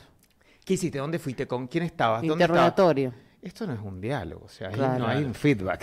Claro. Ahí no hay interacción. Entonces, ¿qué hace el adolescente? Más se cierra y ahí es donde vienen las problemáticas del adolescente con esto que están subsumidos en su mundo. Y se meten en la habitación. Se meten en la habitación, empiezan las ideaciones suicidas, las adicciones, los amigos que no está tan bueno que los tengan, entre otras cosas, ¿no? Entonces, creo que el diálogo, la conversación, la interacción tiene que ser de calidad, de calidad donde haya un feedback, donde haya un contacto visual, donde haya un contacto sensorial, en el caso de TEA o cualquier otro tipo de trastorno, creo Sí, que lo sensorial es como muy importante Fundamental. para todos, ¿no? Entonces creo que está bueno esto, ¿no? De, de poder y también empatizar con el otro. creo que también está bueno porque muchas veces nuestros chicos nos están pidiendo a gritos que quieren un abrazo, que Y quieren sí. compañía, que quieres que juegues, que te tires al piso, vos venís recansado de laburar y tienen ganas de jugar con papá, tienen ganas de jugar con mamá, tienen ganas de estar ahí con ellos, ¿no? En este, en este interjuego, en este, en esta interrelación, en este, en este juego que puede ser juego simbólico o de cualquier tipo, ¿no? Pero está bueno el hecho de que pudiésemos compartir con ellos y tiempo de calidad. y esto todo. de la tecnología, restringirla, Sí. ¿no? Restringirla en tiempos eh, particulares, peculiares, donde vamos a dar, eh, eh, en este tiempo y en este espacio vamos a darlo para el trabajo que el chico pueda hacer alguna actividad productiva. Creo que me parece importante. Está buenísimo eso. O sea, que avalás el uso de las tecnologías, pero con un cierto horario, digamos. Sin duda, sin duda. Y esto lo decís en los consultorios, lo decís Sí, en- sí, sí. Hay, hay casos y casos, igual. No, no, no para todos. le Vamos a dar libre albedrío de, de, de repente de, de tanta tecnología, porque hay muchos chicos de que de repente yo he tenido pacientes de verdad, chicos, que han roto el juego, han roto la play porque les fue, porque perdió un juego y, y agarró de Mm. tanta ira que tenía y tanta bronca, frustración, agarró la, ta, la consola la tiró, eh, la mamá, bueno, todo genera una alerta, ¿no? Eh, generan grandes adicciones, Mm. grandes adicciones. A uno que- mismo, yo que creo. inclusive el DSM-5 de psicología, Sí. que es lo más actual que tenemos, ya hoy nos está diciendo de que esto es un tipo de adicción. Entonces, no estamos hablando de, de cosas así nomás, sino que estamos hablando de algo que ya está evaluado, investigado, profundizado por la APA, la. Asociación Psiquiátrica Argentina y todos los demás, ¿no? Entonces creo que está bueno el hecho de que nos pongamos a pensar en eso. Me- Creo, importante. Yo he quedado así como admirada y lo miro y digo, es un profe, qué lindo, extraño esto. Ah. No, pero creo que es importante, Sí, le- sí. Es, es importante charlar estos temas porque también son Sí. temas actuales que hoy creo Y que hoy nos vos- transversalizan y que creo que hoy tenemos, pero no tan solo el hecho de, de que seamos padres, o sea, vos podés tener sobrinos postizos, esto, lo otro, o ver un chico, o ver cómo lo puedes ayudar, porque es la forma que tenemos hoy de construir un, una sociedad mucho mejor que lo podamos hacer con amor, qué sé yo, si vemos un chico que tiene alguna conducta disruptiva y demás en el centro, en la calle, qué sé yo, tratar de modelar, claro. o empatizar y demás, que creo que muchas veces hoy nos está costando mucho eso. El otro día también fui a un supermercado y vi que un nene estaba agarrando los cables ahí de la caja y todo lo demás, pero nadie se da cuenta que tenía discapacidad. Bueno, yo tengo así como un radar, Y porque nada, estoy como muy conectado. Pero digamos, eh, un señor vino y lo retó al chico. Entonces como que yo dije, ay, pobrecito mi vida, porque de repente el chico no entendía nada y de repente, bueno, eso. Creo que por ahí tenemos que mucho empatizar como sociedad, el hecho de poder ponernos en ese lugar del otro, activar la alteridad también. Creo que, que está bueno y que nos podamos ver todos como iguales y que podamos eh, educar, enseñarnos entre nosotros. Creo que me parece sumamente importante. Y creo que estos espacios también están buenos, que no tan solo para decir, bueno, vamos a hablar desde lo descomprimido, pero también hablar de cosas serias también descomprimidas, Sí. porque son cosas cotidianas que nos pasan en el día a día. ¿no? Naturalizarlo, claro. sí, muchas veces naturalizarlo. Es así. Preguntis. ¿Qué importa? No, yo estaba Sí, súper atento como... eh, O sea, sí, viste cuando todo lo que vas hablando lo voy como relacionando con situaciones que vas conociendo. Y me parece como sumamente interesante, pero no sé nada del tema. Es como te voy, te voy escuchando y digo, podés contestar Ya mucho más de lo papá, ya vas a ser papá. Que... No sé, pero bueno, en fin. No, no, sí, me parece interesante. eh, y también ahora, como vos decís, comienza un nuevo ciclo lectivo y, y- y creo que te he visto un par de historias de que has estado ahí también manifestándote en la lucha que tienen los docentes. Ah, claro, eso. Eso sí, me interesa importante. muchísimo Sí, sí, sí. eh, por- porque el docente, como vos decís, eh, eh, cobra por algo que ama hacer, pero por ahí no son eh, bien rentados. Mm. El docente que lucha también está educando, ¿no? Creo que muchas veces me eh, criticaba, ve- veía Sí, también las vi. críticas de que muchas veces dice, ay, yo que soy trabajador independiente tengo que pasar por acá por la Libertador y de repente están todos estos que están cobrando La algunos. claro. Y después también tenemos la antítesis a esto, que también hay muchos docentes que cobran muy bien y que de repente les afectan las, eh, las ¿cómo se llama? Que también lo vi, el Las- que lo dijo el presidente, las retenciones. Las retenciones por el IVA. ujú. Pero creo que está bueno el hecho de que también como sociedad creo que hoy es muy triste lo que hoy está ofreciendo el gobierno porque hay muchos docentes que están recién empezando en la docencia y no están cobrando esto que ya llevan 10, 15 años de, de antigüedad y no tan solo antigüedad porque hay muchos que tienen el radio que cobran el triple Sí. eh, no, no tan solo su sueldo básico, sino y demás que ahí son estos los que tienen las retenciones, ¿no? Sí. Pero de repente encontrarnos hoy con docentes, este docente, les pregunto, chicos, ¿está motivado o no está motivado con ese salario? Cuando debería ser, estamos en la provincia de el maestro de Sarmiento, estamos en una sociedad donde sabemos que cada profesión, que cada trabajador ha pasado en algún momento por un docente. Sí. El hecho esto de que recién hablamos del ante- de, de- de esto de ponernos en el lugar del otro y demás. A ver, nos ponemos en ese lugar del otro. Este, este docente va motivado, va con ganas, va con entusiasmo. Es lo que vos decís. Hay muchos docentes que tienen la vocación.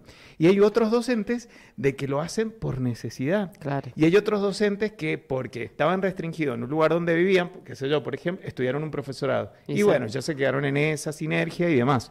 Pero y hay de- otros que eh, eh, como toman varios cargos como para tener un, su- eh, un sueldo Para digno, llegar. claro, para llegar y, y obviamente si empieza en la mañana no va a tener el mismo, el- la, La misma misma, energía. onda, energía eh, en el turno, no- en, el- en la noche. Claro. Pero más allá de la motivación que te puede dar tu vocación, ¿no? Como docente, creo que es como decía recién y vuelvo a ser muy insistente con esto de que somos argentinos. O sea, a ver, no solamente le pasa a los docentes, nos pasa a muchísimos trabajadores en la Argentina de todo tipo. ¿Cómo no vas a tener esa empatía con el docente, que es justamente el que te dio la primera herramienta en tu vida para poder desenvolverte? Eso es como fundamental. Acá en San Juan, quizás ya nos han demostrado el año pasado que ha sido una marcha, pero increíble, histórica, de hecho, que acá se pelea, ¿sí? se acompaña al docente desde todos los ámbitos, de todas las áreas. Eso me parece como fundamental.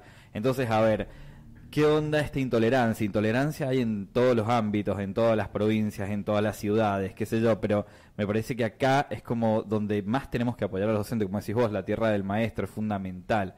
¿Cómo no apoyar a los docentes? Se hizo, se hizo una fiesta del sol y creo que eh, hubieron tantos intentos de visibilizar esta problemática. Me acuerdo que contrataron a un grupo de streamers también y pasaron por atrás eh, en la fiesta donde estuvieron los artistas más, eh, más y mejores pagos de, de la Argentina. Estuvieron los docentes con su cartel diciendo, ¿y, el, y nuestro sueldo qué no vale? ¿Entendés? Nuestro trabajo qué no vale. O sea, es importantísimo. De hecho, o sea, tenemos que en este ámbito traer a docentes que vengan y digan, che, Acá tenemos a esto uno. es lo que nos pasa. Acá tenemos a uno, ¿no? Por en supuesto, digo, pero, sí. pero creo que es importante visibilizar desde donde se pueda acompañar y Acompañar, sí, todo. acompañar y unirse a la lucha. No es, ne- o sea, no tiene que estar solamente el maestro luchando por eso. O sea, Total. somos todos. Habla de nuestra sociedad, me parece. ¿Y quién no tiene familiares en su Eso, casa? eso te iba a Un decir. docente, Un docente, sí. Siempre- Tenemos una Siempre hay un hermana, es así, Yo siempre quise ser maestra y nunca pude. Siempre hay un docente, entonces creo que está bueno el hecho Ahora de tenemos apoyar. dos maestras. Así que apoyar. Lo entendiste, la cachaste, la cachaste. Y fue más obvio, mi amor. no hubo sutileza. Ah, bueno. mira, Así que sí. bancamos los Sí, docentes a más bancar. que nunca. Creo que está bueno el hecho de apoyar, apoyar porque hoy lo que están ofreciendo, eh, según los cálculos, no estoy muy interiorizado. Todavía no está. eh, creo que hoy hubo, un, hubo un acuerdo o no hubo un acuerdo. ¿Cómo es el Ellos tema? propusieron un acuerdo, pero después no sé si escucharon los dichos de este señor impresentable, eh, Luis Lucero, el representante de UDAP, no sé si lo vieron. Eh, fue un video que se hizo muy viral, no sé si les llegó. La verdad que es triste decir, y para colmo, ¿Se ¿Puedes sienten recordarnos toda la culpa la tienen Macri. ¿Viste cuando decís, en serio? Pará, se, Sí, sí, sí, ha pasado hace cinco Dale, años. Rey, claro. no, no es por ahí. Entonces, bueno, ahí todos los docentes se fueron ahí a la calle Salta a decirle que este hombre, por favor, renuncie. Yo también quiero decir de acá que renuncie, así que podríamos apoyar con un hashtag que Renuncia renuncie Lucero. Lucero. Así que creo que está ¿Nos bueno. podés recordar a los que no lo vieron de paso y a mí que no, no Sí. lo vi, qué es lo que dijo concretamente? Porque no sé. Mira, no, no recuerdo bien. Concreta, lo- no total, No, lo pero- tengo literal, pero lo podemos Sí. ver enseguida por ahí. Ah, bueno, dale, que tenemos Apple TV. Sí, sí, sí, pero se ha hecho como muy viral, lo tiene todo el mundo en sus estados, en sus redes. Y hay que- muchos grupos, ¿no? De docentes Sí, sí, que autoconvocados. se... Claro, Sí. autoconvocados que se pasan información, que están, digamos, eh, atentos a todo esto, que antes no pasaba esto. Sí. Antes cada uno, como les decía, lo representaba un gremio y se quedaban con eso y el gremio acordaba con gobierno y chau. Sí, es lo que dijo Gonza. Yo creo que lo que se vio el año pasado, la unidad, la comunión que había entre todos los docentes y no docentes y las familias y todo el apoyo, lo que se generó y lo que se, se se hizo el año pasado fue tremendo, tremendo. Entonces ahí podemos vislumbrar y podemos darnos cuenta de que el docente que lucha también está educando, porque esto también llegó Sí, a todos lados, ¿no? Sí, ese que- como sí. fue como un lema. Sí, fue un lema. fue un lema y estuvo bueno. Y creo que si ahora nos unimos nuevamente todos los docentes, se comprometen, porque para mañana han decretado paro. O sea, mañana no se empezarían las clases. Así que, por lo que he visto en muchos flyers y en mucha movida que por ahí vi, que tampoco se empezarían las clases. Así que Bien. no sé qué va a pasar. Seguramente viene otra marcha, creo que por ahí también, sé que tengo la info, pero hay otra marcha mañana. Así Bien. que apoyar. ¿Este Apoyar. será el video del, del docente hablando? No, no, no, no. Ya, ya, ya te lo paso. Ya lo, ya lo buscamos, ya lo buscamos. Está bueno. Quería preguntarte esto eh, personalmente porque te, te había visto que en tus redes eras muy activo con, con esta lucha y me parece bueno porque quizás otros no, viste, son más tibios y bueno, también eh, por ahí tienen miedo, digamos, eh, o cuidan su trabajo, ¿me entendés? Y no está bueno, porque vos lo acabas de decir, ya es un lema, o sea, el que está haciendo, el que está haciendo una marcha, el que está haciendo un reclamo, está educando. Tal cual. Y aparte no debería existir esa presión de estar cuidando tu trabajo. lo- Estás al contrario, estás muy cuidando tu trabajo por esto de que estás luchando. Es que sí, mira, yo he visto inclusive también muchos recibos virales que, que muchas docentes que se, recién se están iniciando. Chicos, eh, hoy con la inflación, con todo lo, lo que recién hablábamos también, de que estamos en esta Argentina, donde todo está tan caro y demás, y cuán difícil es vivir hoy en la actualidad, creo que con un, con un solo cargo, un docente no puede vivir, y más si tenés familia y demás. Entonces este docente Y tiene que, que sí o sí alquilás, porque no tenés cual, tu casa. Sí, y este docente sí o sí tiene que tomar dos cargos, porque si no, o sea, para sobrevivir, para Sí. sobrevivir, ¿no? Entonces creo que es, es como muy triste el hecho este de, de lo que estamos pasando y creo que está bueno el hecho de poder ponernos en ese lugar del otro. Así que también los insto a, a todos los que nos están escuchando y todos los demás que creo que, apoyemos, claro, sí. que participemos, que estemos, que acompañemos, porque es muy importante. Seas o no docente, creo que todos hemos pasado y en nuestra vida, y yo creo que en algún momento, si yo les pregunto a ustedes cuál fue ese docente que marcó tu vida y que hoy dijiste, este me, me flasheó, este, con este docente encontré todo lo que, lo que buscaba, con este me sentí contenido, con este me sentí acompañado. ¿No, no, no les pasó? Hay muchos docentes que Sí, actúan con sí, sí. muchísima vocación y tienen esta cuestión de que te hacen sentir como hasta incluso un papá, no sé, un hermano, un amigo, ¿entendés? Y me parece claro que es fundamental el apoyo y de toda la comunidad, como decíamos recién. La verdad que estuvo muy, muy, muy buena tu participación acá, Fe. Eh, ¿Te gusta la onda del streaming? ¿Te gusta todo esto? Me encanta, me podrían invitar más seguido. ¿Sabes que te vamos a invitar, pero a un programa que no tenga nada que ver con Con esto? educación, no. Sí, Sí, con sí, nada que ver sí, con no, esta no, cosa. no, ¿Qué no. tal? Quiero hacer stand-up. güey. de una, me, gusta, me gusta, me gusta. Veo que Yo- tenés yo ahí hice como un timing. Sí, se hice. Hice en mi tiempo, hice en mi tiempo. Pero sí, me parece como divertido, me parece copado. Nosotros en muchos programas hablamos sin tabúes, en lo Claro, absoluto. Me encanta. Sí. Está bueno. No tenés problema No, con no, eso. para nada, para nada. Ahora porque, bueno, estoy investido en un, No, en por un rol de... de- No sé. eh, estoy- claro, en este que me han Claro, invitado. sí, y sí. entonces el tema que nos convoca, ¿no? Pero sí, sí, sí, no tengo ningún problema. De hecho, has pasado por todos los medios hablando sobre este tipo de cosas. Te he visto en muchos. Bueno, sí, sí, sí. Me invitan, me invitan. Mucho- No, no, como no, ya yo- tenés como el speech, veo ahí como desarrollado. ¿Ah, sí? bueno, no sé. Puede ser, puede ser, pero sí, he pasado por algunos medios. Me gusta, me gusta, me gusta, me gusta la comunicación, los medios de comunicación. Qué buena onda. sí. Me, me gusta, me gusta, pero también me gusta sacarlos como del lugar, así como que está bien, educación te desenvolves muy bien. Quiero ver a ver cómo te desenvolves hablando por de sexo o hablando, no sé, de otras es otro cosas. programa, no. Sí, no, no, no, Claro. digo que hoy no. no digo, Sí, sí, pero sí, el sepa que de tenemos todo. hablando de, de todo, de todo un poco. Me gusta, me gusta muchísimo eso.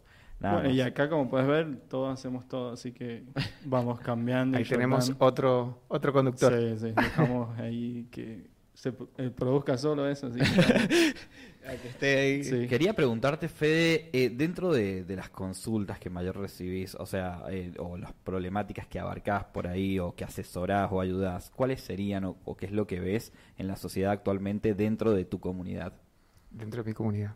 Sería como dentro de ese contexto. Em, lo que más hoy me está llegando y lo que más está, bueno, es lo que más me estoy dedicando en realidad. Eh, yo trabajo con mucha discapacidad, trabajo mucho tiempo, mucho con, con discapacidad, con muchos trastornos del aprendizaje, con muchas dificultades, eh, tales como esto que hablábamos de la atención, chicos con déficit de atención, adolescentes, adultos con alteraciones en las funciones ejecutivas, que son también llamados los TD el TDAH, ¿no? Pero en adultos. Eh, esto es como muy curioso porque mm, muchas veces los adultos que hoy nos encontramos con una alteración en las funciones disejecutivas que tiene que ver con esto, con inatención, hiperactividad que va acompañado, esto de que les cuesta concentrarse, problemas de memoria, desordenados en, su, en, su, en sus trabajos, eh, donde no se pueden organizar y de repente necesitan como una secuencia, una estructura. Hoy me encuentro mucho con estos adultos.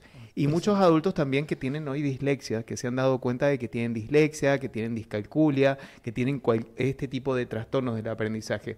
Que se han dado cuenta ahora, algunos de estos que han empezado a estudiar ahora de adultos, y también eh, es muy curioso. Entonces me pongo a pensar de que en algún momento, en, en ningún momento, perdón, de su infancia o de su etapa del neurodesarrollo, nadie se pudo dar cuenta de que tenían estas barreras o estas Pero ¿Cómo puede pasar eso? ¿Cómo puede ser que de adulto te des Eso cuenta que tenés dislexia? O sea, ¿en qué, en qué lo notás dentro de, de lo mm, Porque ellos no tenían esta, esta experiencia, digamos, p- ponele que han estudiado, hicieron el nivel primario, nivel secundario, y el nivel secundario fue como muy cliché, porque bueno, lo hicieron así, como de alguna manera media mecánica.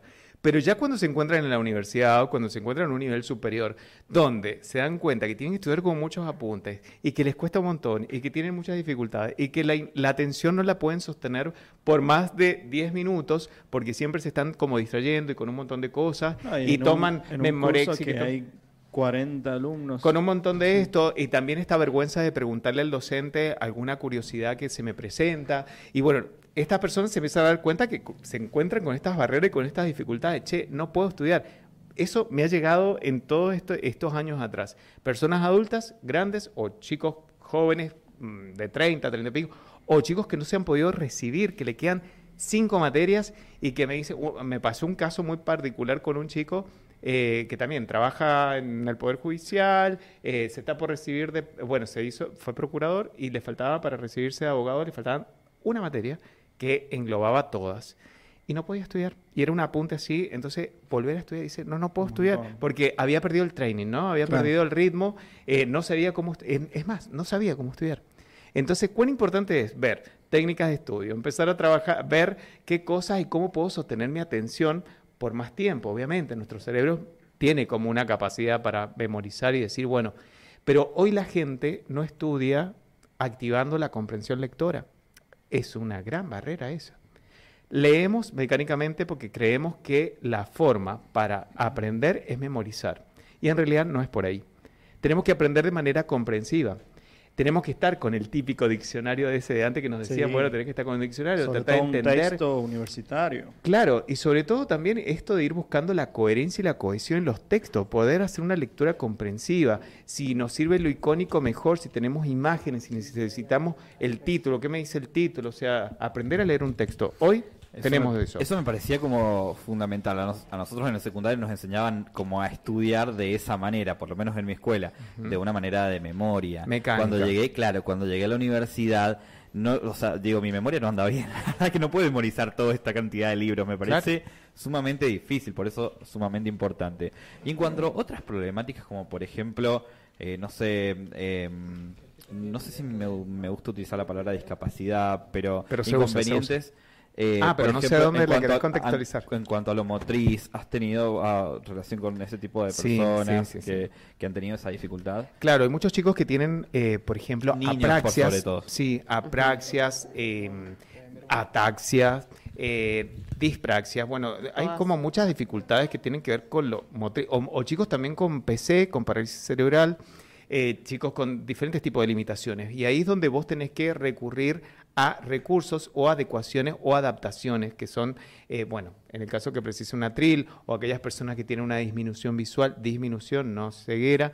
eh, inclusive yo trabajo en una escuela de educación especial y me, en- tengo todo este tipo de, de barreras, ¿no? Eh, chicos con parálisis cerebral, chicos con síndrome de Down, chicos con, con todo tipo. Por eso como que creo que cuando vos te, te familiarizás un poco con la discapacidad, es ahí donde te volvés un poco más sensible, más empático, podés ponerte en, ese, en el lugar de ese otro, sobre todo en el lugar de los papás, porque a mí me ha pasado que yo tengo chicos em, que son ciegos, sordos, mudos, están en una silla de ruedas, De todo. y bueno, todo, pero todo en uno, ¿no?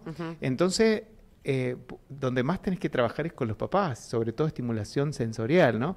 Entonces puedo poder darle, que esa es mi función, ¿no? Poder darle herramientas y cómo abordar a, a tu hijo, ¿no? A cómo poder acompañarlo en sus procesos de aprendizaje o en sus pasitos que va dando, ¿no? Que por ahí son ya importantes y significativos, pero son pasitos que son muy importantes. El hecho de que un chico haya logrado tal Es un cosa ya es una, una felicidad que te debe pasar, Sí. ¿no? ¿Cómo se llama tu chico? Facu, Facundo. Con Facundo. Entonces te debe pasar mucho. que decís, Miren lo que logró. Che, logró soltar el pañal. Vamos, por eso. Entonces como que es un gran logro y una gran felicidad. El hecho de poder acompañar y sobre todo se utiliza mucho este término en discapacidad, esto de modelar. de esto de ir modelando, de esto ir acompañando y generando diferentes ajustes, estos ajustes razonables que son los que van a ir acuñando para que este chico vaya pudiendo Desarrollarse. Claro, ir salvando obstáculos y barreras que se le van como presentando, ¿no? Y otra de las cosas importantes, creo que también dejemos de ver la discapacidad, porque también esto es de la eugenesis de, de allá antiguamente, de que cuando veíamos una persona con discapacidad, viste que antes las escondían, Sí. decían Sí, que estaban endemoniadas, que les daba vergüenza, porque era una vergüenza para la sociedad, o que estaban totalmente embrujados, o porque habían recibido una maldición. Hoy creo que tenemos que ver a la discapacidad, eh, en primer lugar, verlo como una persona, que ya lo dice la Convención Internacional de las Personas con Discapacidad, la ley 26.378, eh, 378, que tiene que ver con esto, ¿no? De que primero es persona. Entonces ya no se dice, mira el autista, mira el Claro, sí, no discapacitado, mira el retrasado, sino que estamos hablando, es una persona con discapacidad. Entonces ese es el término que hoy se, de- que se debe utilizar. Ya no es más ni discapacitado, ni persona especial. Eh, eh, Especial son las pizzas. Claro, eh, que, que nos encontramos con todo este tipo de Claro, cosas, ¿no? sí. Eh, el discapacitado, el retrasado, el Que de hecho, en, en- o sea, en el común denominador no es necesario que, que señales ni siquiera a una persona con eso. O sea, eso, eso en un ámbito, no sé, que sea profesional, que necesiten identificar ese tipo de discapacidades. Tal cual. Uno lo, lo señala como Nico, Martín, Rocío. Ana.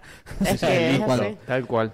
Tal cual, sí, sí, sí. Es así. Primero Eh, es persona. primero persona ante todo.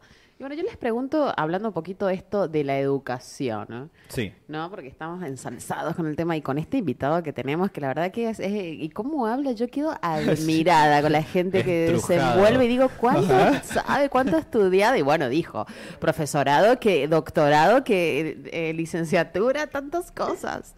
Pero que es muy bueno, muy Bueno, bueno y te felicito, te re felicito. Pero bueno, esto para ustedes, ustedes que quieren eh, estudiar, como hablamos recién, algo online eh, para poder desenvolverse en el trabajo, nosotros tenemos para ofrecerles algo muy copado eh, para aquellas personas que quieren eh, empezar, y más ahora que estamos arrancando el ciclo lectivo, chao vacaciones, es hora de ponerse las pilas y ya empezamos marzo, mañana es marzo.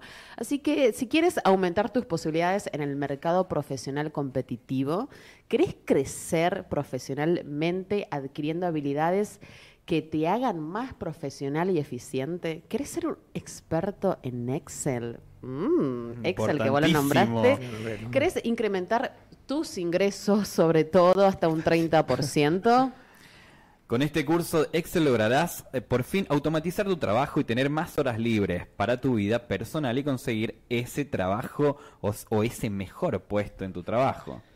Eh, el megapack completo del curso eh, incluye eh, del básico, el intermedio, el avanzado, experto financiero e ingeniero. Y, y esos seis niveles tienen cinco cursos cada uno y de 200 videos, de 170 a 200 videos por curso.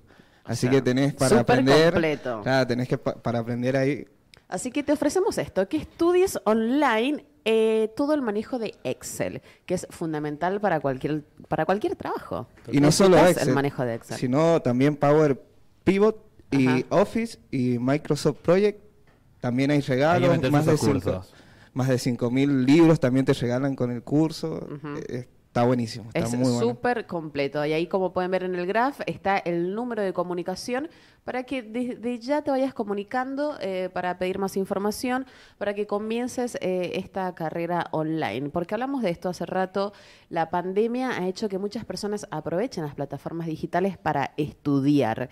Y si estás trabajando, si tenés una familia, lo puedes hacer a la par. Y como decíamos recién, eh, porque obviamente lo hemos, lo, hemos, lo hemos querido hacer como un chivo un poco más profesional, pero en realidad es nuestra nueva marca. ¡Aplausos! Es nuestra nueva marca. Juro que la próxima vez lo leeré mejor. Eh, es nuestra, puta madre. eh, nuestra primera marca es un curso online de Excel. Así que ya saben, si querés eh, aprovechar esta oportunidad, comunícate a este número que ves en pantalla y no dudes, porque está buenísimo aprender cada vez más. Me encanta, me encanta aprenderte de Excel, boludo. O sea, todo el mundo lo necesita.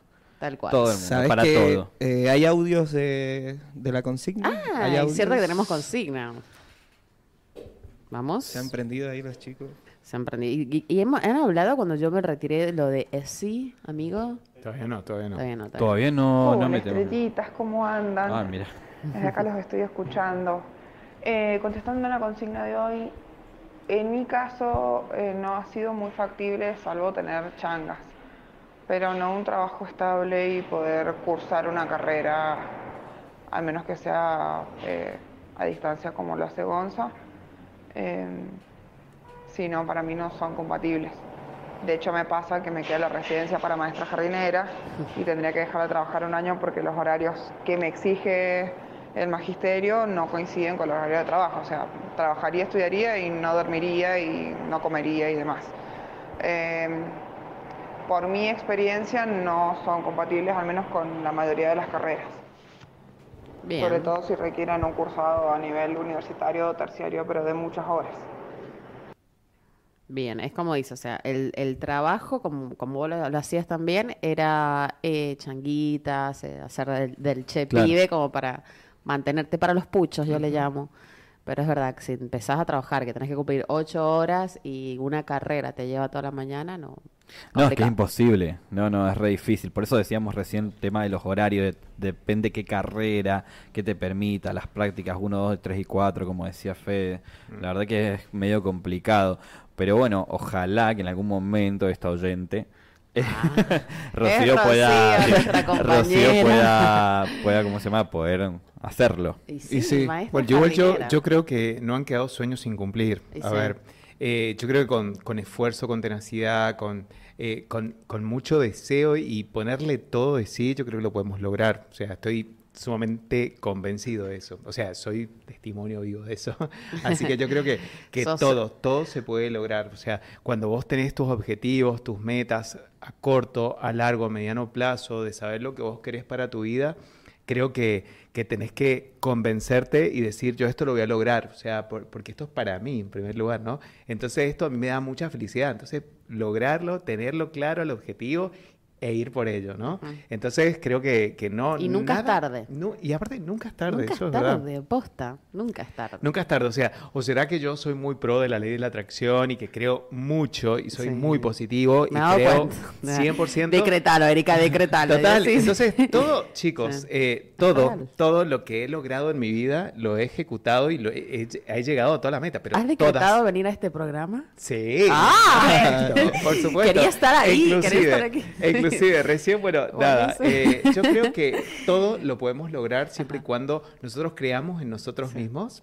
eh, eso es fundamental y que todo lo podemos lograr, porque nosotros somos creadores de nuestra existencia. Entonces, creo que desde ahí Capo. lo podemos lograr. Amo esa mirada positiva y no basada en la queja, que yo lo detesto, que es una queja también, pero digo, me encanta, me Imagínense encanta, me encanta. tenerlo como profesor. No, como profe, yo me lo Soy imagino un que salís inspirado, te querés comer viernes el mundo, sí, te querés viernes. comer el mundo después de una clase de este Teníamos hombre. los viernes y, y llegaba lo mejor. Lo Lo mejor. mejor que pasaba. Porque Y desde bueno. que entraba y salía hablaba así. Y aparte levantar un viernes también. Era Sí, como- claro. Entonces, Ah, el viernes hay que levantarlo totalmente. Sí, sí, sí. Bueno, yo cuando me fui recién hablaban de esto del, del profe, digamos, que, que uno admira y que se queda así como, como no, nos estamos quedando aquí con vos. A mí me pasó el último año también de la secundaria como con Víctor, ¿te pasó con vos? No sé, Eh, con sí. una profe de...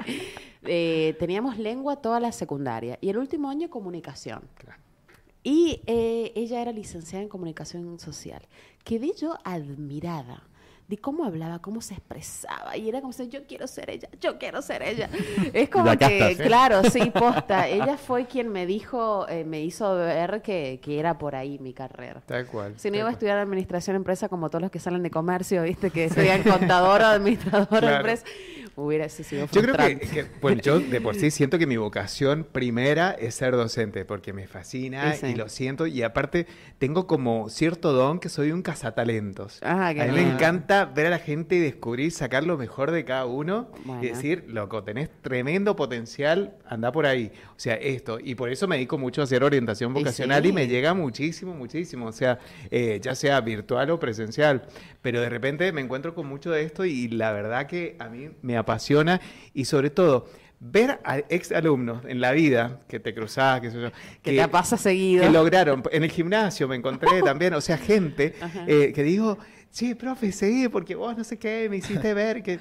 Y yo ni me acuerdo, poner O que me dijiste tal cosa. Sí, y dale, fue, dale. Pero tremendo para mi vida, me transformó sí. un montón. Bueno, pero viste que el sembrador sabía sembrar, qué sé yo, no sé. sí. Eh, pero bueno, nada, es, te nace, te nace. Y está bueno, está bueno cuando re- recibí eso, esas cosechas hermosas que vos decís, bueno, qué hermoso, hicimos un buen trabajo. Hiciste un buen trabajo. Me gusta esta docencia de la hora basado en las redes sociales, porque he visto que has incursionado mucho por TikTok, Sí, sí, que sí. tenés, que utilizas muchas esas herramientas. Mm. esas- me parece como súper piola. Contanos sobre eso. Tenemos que educar. Yo creo que, que el docente de hoy tiene que estar endoculturizado. No Eh, endo, es decir, dentro, meterte en la cultura de... Si nosotros no nos metemos en la cultura de nuestros chicos, chicos, estamos como muy fuera del sistema. No sabemos si no me meto en la cultura, si no empiezo a endoculturizarme desde el lenguaje, de Sí. cómo habla. Eh, chicos, hoy tengo un... eh, ¿Quién tiene una AP? Yo les clavo así esa pregunta a los chicos. ¿Ustedes saben qué es una AP? Una- Arre. Entonces yo cuando tengo que hablar esto de la ESI, Sí. que me parece sumamente importante el tema, yo el tema lo hablo chicos literal, totalmente descomprimido. Soy el profe que cae con los preservativos a la escuela, yo soy el referente que viene, yo soy el que les da forro a todos. En el auto tengo siete cajas tremendas que siempre donde voy reparto Me y los chicos ya, Ay. ya todos los chicos saben de que yo No soy trajiste, el, ¿no? el profe forro ah, el profe es genial. el profe de repente, pero por, bonitos, viste que por No sé. allá en 25 de mayo, de repente, profe, ¿te has traído eso? Claro, con vergüenza, claro. sí. Como que es el contrabando ¿Y cuando sí? ustedes estaban con la menstruación Sí, y que la y que estabas así que era el tráfico, Y sí. chicas, no traje, algunos tuvieron un tampón y que vos te lo Y la pasás pas- por no, abajo. por abajo con una campera que no se den cuenta que le pasaba. Claro, era el tráfico. Bueno, en algunos casos me pasa. O por ahí las chicas, Ajá. viste, no tienen problema. Las mismas, muchas chicas me piden preservativo. Eso está Qué buenísimo. buenísimo. Yo siempre al Cora, mis chicas. Sí, sí, sí, Sí, sí. Todas me vienen a pedir, profe, ¿ha traído preservativo? Ah, pero así, verbalmente. Amo, amo. Bien. Y lo bueno que tengo un equipo docente que es totalmente copado, que me apoya, porque saben que yo estoy educando desde ahí. O sea, yo no te voy a dar un preservativo porque sí, sino que previo a eso, obviamente, hago alto despliegue del por qué, para qué, qué significa, el cómo se coloca y demás. Creo que la ESI nos viene a transversalizar a todos y todos como educadores lo tenemos que hacer. ¿Se acuerdan que mu- hace mucho tiempo muchos papás ponían mucha resistencia, pero hoy hay una ley que nos para, que nos avala, que es la ley 26, eh, Pero se- yo te pregunto, ¿se está aplicando? 26.150? Sí, ¿Se está aplicando en la educación? re, ah, hablo como los adolescentes, pero Ah, re. re, re, re que Re. sí. Eh, sí, se está aplicando. Obviamente, cada institución, porque todo depende del ideario escolar, ya si es confesional, si no es confesional, si es religiosa, si tiene otro matiz, si tiene otra historia, bueno, va como de- modelándose y tiene un, a partir de un proyecto, ¿no? Pero hay espacios curriculares, tales como el que yo doy, eh, sí se da. Y yo los redoy, o sea, yo te doy todo, todo. Los chicos salen sabiendo todo. En el principio me pasó de que yo, por ejemplo, hago una caja eh, y las cajas de las dudas, ¿no? Entonces los chicos, imagínense que las preguntas que aparecen, qué sé yo, se puede Como quedar embarazada una mujer con sexo anal, pero obviamente lo preguntan de otra Claro. forma más Claro. vulgar y violenta. Y sí, sí. Pero preguntas fuertísimas muero, que vos decís que Y uno va transformando la Cl- claro, ¿Pero vos transformás Y- o lo decís así? y no, yo se las voy como tuneando. Bueno, chicos, no están así, ¿viste? Porque, Claro. claro, Claro. bonito, ellos hablan como piensan. Claro. Porque en realidad no piensan, o sea, piensan pero no sienten. Entonces como que esta cuestión de que por ¿Y ahí... desde qué edad se empieza a dar este tipo de desde educación? eh, nivel inicial. Desde Un nivel inicial. Pero a nivel inicial se trabajan aspectos tales como el cuidado del cuerpo, eh, como más El conocimiento del cuerpo, Sí, bien. sí, sí, sí. El, el cuerpo, las partes del cuerpo, todo lo que tiene que ver. En la medida que van subiendo de niveles, ¿no? Primario, secundario, ahí ya se pone como más heavy, más complejo. Y el tema es que también tiene que ser alguien idóneo. el que lo de- yo hice la diplomatura, chicos, para todos. Está avalado, chicos. Está avalado acá. Yo ¿no? hice la diplomatura, hice toda una formación y Sí. todo lo que van presentando el Ministerio de Educación a nivel nacional, todos los hice. Por eso he sumado mucho puntaje y estoy uno de los primeros, de los Bien, copados en el superior. Pero o sea, no es solo el profe Claro, ¿eh? No es claro, solo el soy profe una persona formada. Formada en soy una cara bonita. Entonces, de repente creo que está bueno Sí. el hecho, porque he sido muy criticado también por colegas que, co- que están en otras instituciones y dicen, no, Estás yo no estoy de acuerdo con esto, yo no O estoy de está- acuerdo con sí. esto. Pero de repente, chicos, hay que hablar como son las cosas. Muchos chicos, pan, yo he pan. notado, yo he notado que en mis clases a mí me graban. así escondidos, están con la mesa y están con el celular así, ¿viste? Ah. Me están grabando. Y yo tengo que ser muy cuidadoso también las palabras que uso, ¿no? Porque Sí. de Te repente pueden esto sacar me de lo pueden hacer contexto. viral y me lo hacen, me sacan de contexto, Claro. claramente. Pero yo les hablo de las relaciones sexuales, les hablo de, obviamente, del cuidado, hablamos de la masturbación un montón, Qué hablamos de la lindo, menstruación, bueno. del por qué la eh, todo, todo, todo, todo, todo, De la eh, del embarazo, embarazo, ¿cómo? De la masturbación. Masturbación, sí, sí, sí. Eh, hablamos todo este tipo de cosas que creo que son muy importantes, ¿no? Eh, muchos, eh, muchos chicos, bueno, pero eso es un vicio, no es un vicio, ¿viste? Los hago como repensar, ¿viste? Y que la craneen hasta y yo les doy el punto La de vista. moralidad aparece, le está bien, La no está moralidad bien. aparece. Me enseñaron que catequesis no estaba bien, todo eso. cual. Chicos, había una profe en un colegio acá cerca, privado cerca. y Muy en la esquina. confesional, sí. Que le dijo, le dijo, le dijo a un alumno, el chico, ha sido paciente mío ese chico. Él le dijo a un chico, a su, a su alumno, era de catequesis la seña, bonita. Claro, Sí. bueno. Bueno, le dijo eh, que bueno, que cuando se le ponía erecto el pene, les aparecía el demonio y no se podían tocar porque estaba el demonio. Imaginen ser chico con esa Trauma. idea traumada, de repente tengo un demonio que se está despertando. ¿Se viste cuando decís? Señor, no sé si estará escuchando por ahí, pero señor, Por favor. ¿cómo está el demonio? Bueno, es fuerte, ¿no? Entonces, hay como Cabeza que desmistificar Por- todas estas cuestiones que por ahí no nos las encontramos y que estamos esto, estamos transversalizados por la religión, la moral, la ética, la, también, eh, oh, esto también es todo un tema, eh, todo lo que traemos de nuestras generaciones pasadas, viste que por ahí tenemos como ideas, Mandatos. miradas, mandatos, el machirulismo, el ¿Y patriarcado y un montón de cosas que por ahí tenemos que descomprimir, ¿no? ¿Y qué onda con la diversidad sexual? ¿Cómo se toca en la Eso educación? es lo más. ¿Sí? O sea, es lo más Y porque... los chicos preguntan. Las chicas, de repente, te- tengo muchas chicas, muchas lesbianas, ¿viste? Bueno, Sí. también es toda Panadería. medio como de, de moda. De moda. Viste Sí. que por ahí, en la etapa de la adolescencia, claramente, Arminda Verasturi, que es una antropóloga cultural que estudió mucho la adolescencia, nos habla de diferentes duelos en la adolescencia, ¿no? El duelo por el cuerpo perdido, el duelo por los padres de la infancia, bueno, y, y añade un cuarto duelo, que es el duelo de la bisexualidad. Todos en nuestra vida hemos transitado por la bisexualidad, ¿no? Esto de que no sabíamos si me gustaba jugar a la pelota, a las muñecas, me subía al árbol, era una machona, sino que sí. Hay como un montón de esto, ¿no? Entonces, hoy las chicas ahora todas de la mano. No, ella es mi novia, profe. Ah, bueno, copado, todo bien, pero con mucha naturalidad. Y más las chicas. Más las chicas. Bueno, también los chicos Como también. están más sueltas las, las Están, mujeres. están más sueltas, sí, sí, sí. Sí, lo he notado mucho en la adolescencia y lo he notado mucho en el, en el consultorio también. Tremendo, tremendo. Una cosa tremenda. Tengo muchos chicos con dentro del colectivo. eh, muchos, muchos. Y muchas, y muchas, y todes. Entonces, Pero afuera. sí, sí, sí. Eh, entonces, eh, creo que también está bueno eh, poder charlarlo. Yo creo que la escuela ya es un espacio, aparte que, sea un, aparte que es un espacio para educar, aprender, es un espacio también para interactuar. E interactuar con ese otro, con aquel que se siente diferente, con aquel que se siente... O sea, creo que tenemos que apuntar a la igualdad. Eh, muchos chicos hoy no tienen ningún problema. Es que en realidad volvemos a esto. Vos sos Juan, vos sos Pedro, nada de Son eso. personas, claro. Sí, sí, sí. Entonces sí, nos encontramos con mucho de esto y creo que también está bueno eh, poder. Sí, hay muchas dudas y muchas curiosidad cuando ya nos metemos muy profundamente en todo lo que tiene que ver con las subcategorías. Viste que nos encontramos hoy con tantas cosas pansexual. ¿Qué es pansexual? Nos encontramos Claro, con esto, las- con lo otro. las diversidades. Claro, las superdiversidades. Entonces por ahí se generan Ahí esas ya dudas. no- ya no- yo tampoco entiendo Hay eso. dudas en las escuelas, qué sé yo, que Ajá. la diferencia entre transformismo, travesti y el otro más... eh, Travesti, trans, o sea, bueno, trans, claro. Entonces, claro, ahí se generan otras dudas, ¿viste? que ahora son todas también personas trans, claro. hay, que, sí. hay que educar.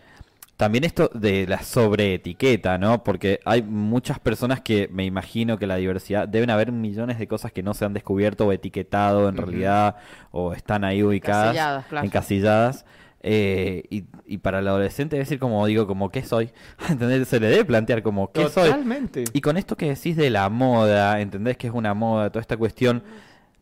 Es como medio peligroso para la utilización del padre que por ahí tiene como una tendencia homofóbica. ¿Entendés? Como esto es una moda, ya se le va a pasar. Sí, los papás me lo dicen en el O como consultorio. tratan de, de que sea, co- como esperanza que es una Sí, moda. Sí, es que ellos están muy asustados. Hoy los papás están muy asustados porque hoy las chicas se visten mucho con ropa anchas, eh, con pantalones anchos, remeras anchas, y ya los papás flayean esta, che, es lesbiana, esto. Como un Por drama. favor, habla con Claro. ella, que esto no se quiere maquillar, no se quiere de- de- depilar la ceja.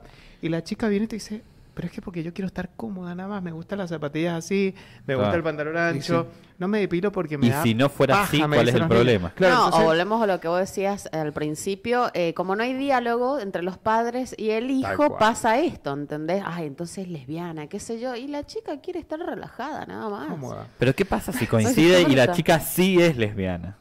Y bueno, que ¿Cuál lo blanquee, que se hable Claro. y, y que se acepte sobre todas Sin las duda, cosas. Sin duda, sin duda. Eh, perdón que me río un poco porque la gente está como loca, chicos. Qué lindo.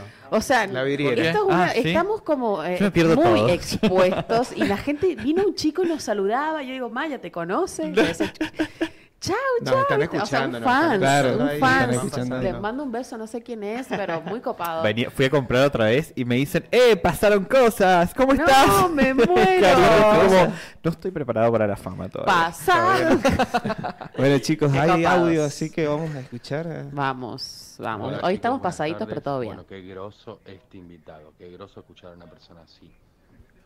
Eh, mucho complemento, el trabajo, el estudio, soy de, de la generación Y, soy de la X, pero entre, entre paréntesis de la generación en sí, mucho complemento, la verdad que me resirve y estoy muy ocupado, muy bien, muy, muy completo, la verdad que aprendí muchas cosas personalmente, más allá de estudiar y trabajar eh, a la misma vez. Le inculco a mis hijos también en la universidad, que arrancaron este año, a hacer lo mismo.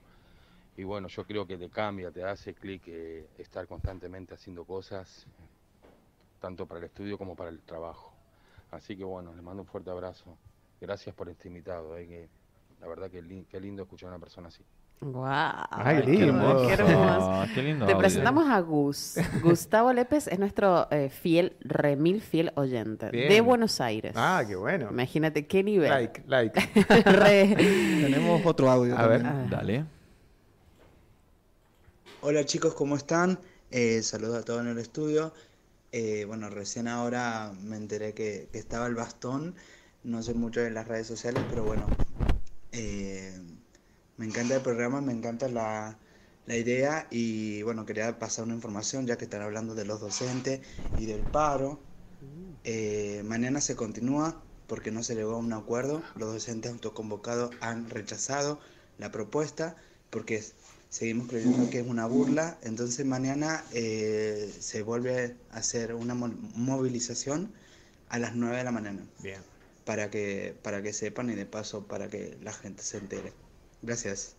Qué copada Qué gente. O sea, nosotros nos informamos sí. y, e informan ellas, ¿viste? Bien. Re bien. feedback.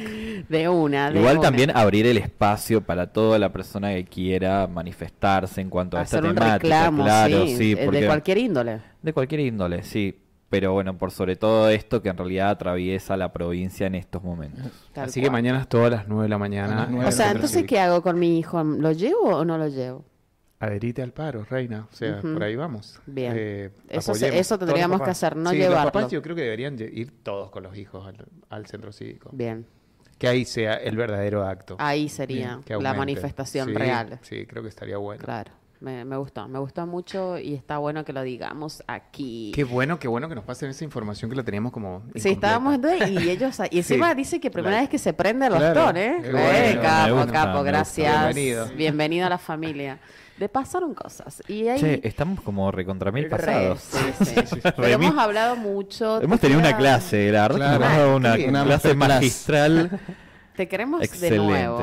Bueno, Sí, lo hablamos cuando lo no en estabas. Caucete hace un Sí. montón, Pero bueno, no sé qué. Pasaron cosas. Pasaron, Pasaron cosas. cosas, No, pero pasaron me cosas. pinta que ustedes qué opinan. ¿Les gustaría que él tenga una vez a la semana o cada dos semanas como una columna. Una, una columna, está bueno. Re, Está buena, sí. Me encanta, sí, me encanta. A nosotros te- nos pinta, vos Sí, a pinta. nosotros yo Es una propuesta al pero- aire. Pero de cualquier tema, no Claro. tan solo de Sí, esto. O sea, sí. como Sí, sí, más versátil, más, Más ahí, trancas. más como Sí, todo. no sé. Dale, sí, sí, sí. Obviamente, partiendo un tema, por supuesto. Sí, sí. Pero Hoy ha sido sí. como, digamos, hemos hablado un poquito de todo, pero viste que te quedan como algunos temas que necesitas hablar más. Igual- Ejemplo, lo de la ESI, era como que necesito más información. Dale. ¿Viste? Bien. Eh, y así todos. Los del uso de la tecnología de los niños, dame más porque estoy en esa, ¿viste? Bien. Y otros, sí. ¿viste? O sea, Bueno, un yo, montón de yo temas. propongo, yo hago una contrapropuesta también. Creo que estaría bueno activar el buzón y Ujú. que nos tiren temas Sí. que, que pudiésemos como armar como un cronograma Bien. de ponerle los martes, ponele, ya Ujú, que hoy es X. martes. Eh, de repente, bueno, dale, vamos a proponer en el buzón y que nos tiren temas. Sos re generación I. Eh, ¿Viste? re. O sea, vas a trabajar y vas a hacer una columna en el Bastón TV. ¿Y, ¿y qué más? ¿Y qué más? Y bueno, ya después se viene mi programa. Ah, buenísimo. Con la produ- Con la producción Claro, de Víctor claro, por Gado. supuesto, Está por bien, supuesto, perfecto, pero me no, parece dale. genial. Sí, sí, sí, yo encantado. Yo ahora, eh, bueno, después les cuento fuera del aire, pero dale, sí, sí, de una que sí. Estoy, Bueno. en, estoy en toda la sintonía. Es así. Eh, Estoy muy agradecido también de, porque me han hecho sentir muy cómodo, me siento ¿Te como en bien? casa. Eh, por eso le dije a ese oyente, bienvenido, ya soy, me sentí hoy muy de la familia. Así que bueno, Es la idea, es la idea. Es la idea Bueno, me alegro que te de la familia. Sí, sí, claro que sí. Apareció Facu en Ah, escena. Hola, no lo hace Facu. siempre, pero ahora debe sentirse cómodo Hola, contigo. Facu. Bárbaro, Mirá, muy bien. Hola, Facu. Mirá, Facu está aquí. Mira, ¿Quién está en YouTube. La mamá Ah, está está, en YouTube, dice la otra vez. La mamá está en YouTube, el papá Bonito, está en Ray. YouTube. Eh, bueno, y nos vamos. Nos, Nos vamos, vamos, sí, nos despidiendo. vamos. Bueno. Gracias, Muchas realmente gracias. y de corazón. Gracias a ustedes. Nos vemos mañana miércoles con una nueva consigna. Chau, chau, nos vemos. Prendete, suscribite, todo ahí, dale. Dale click a la campana.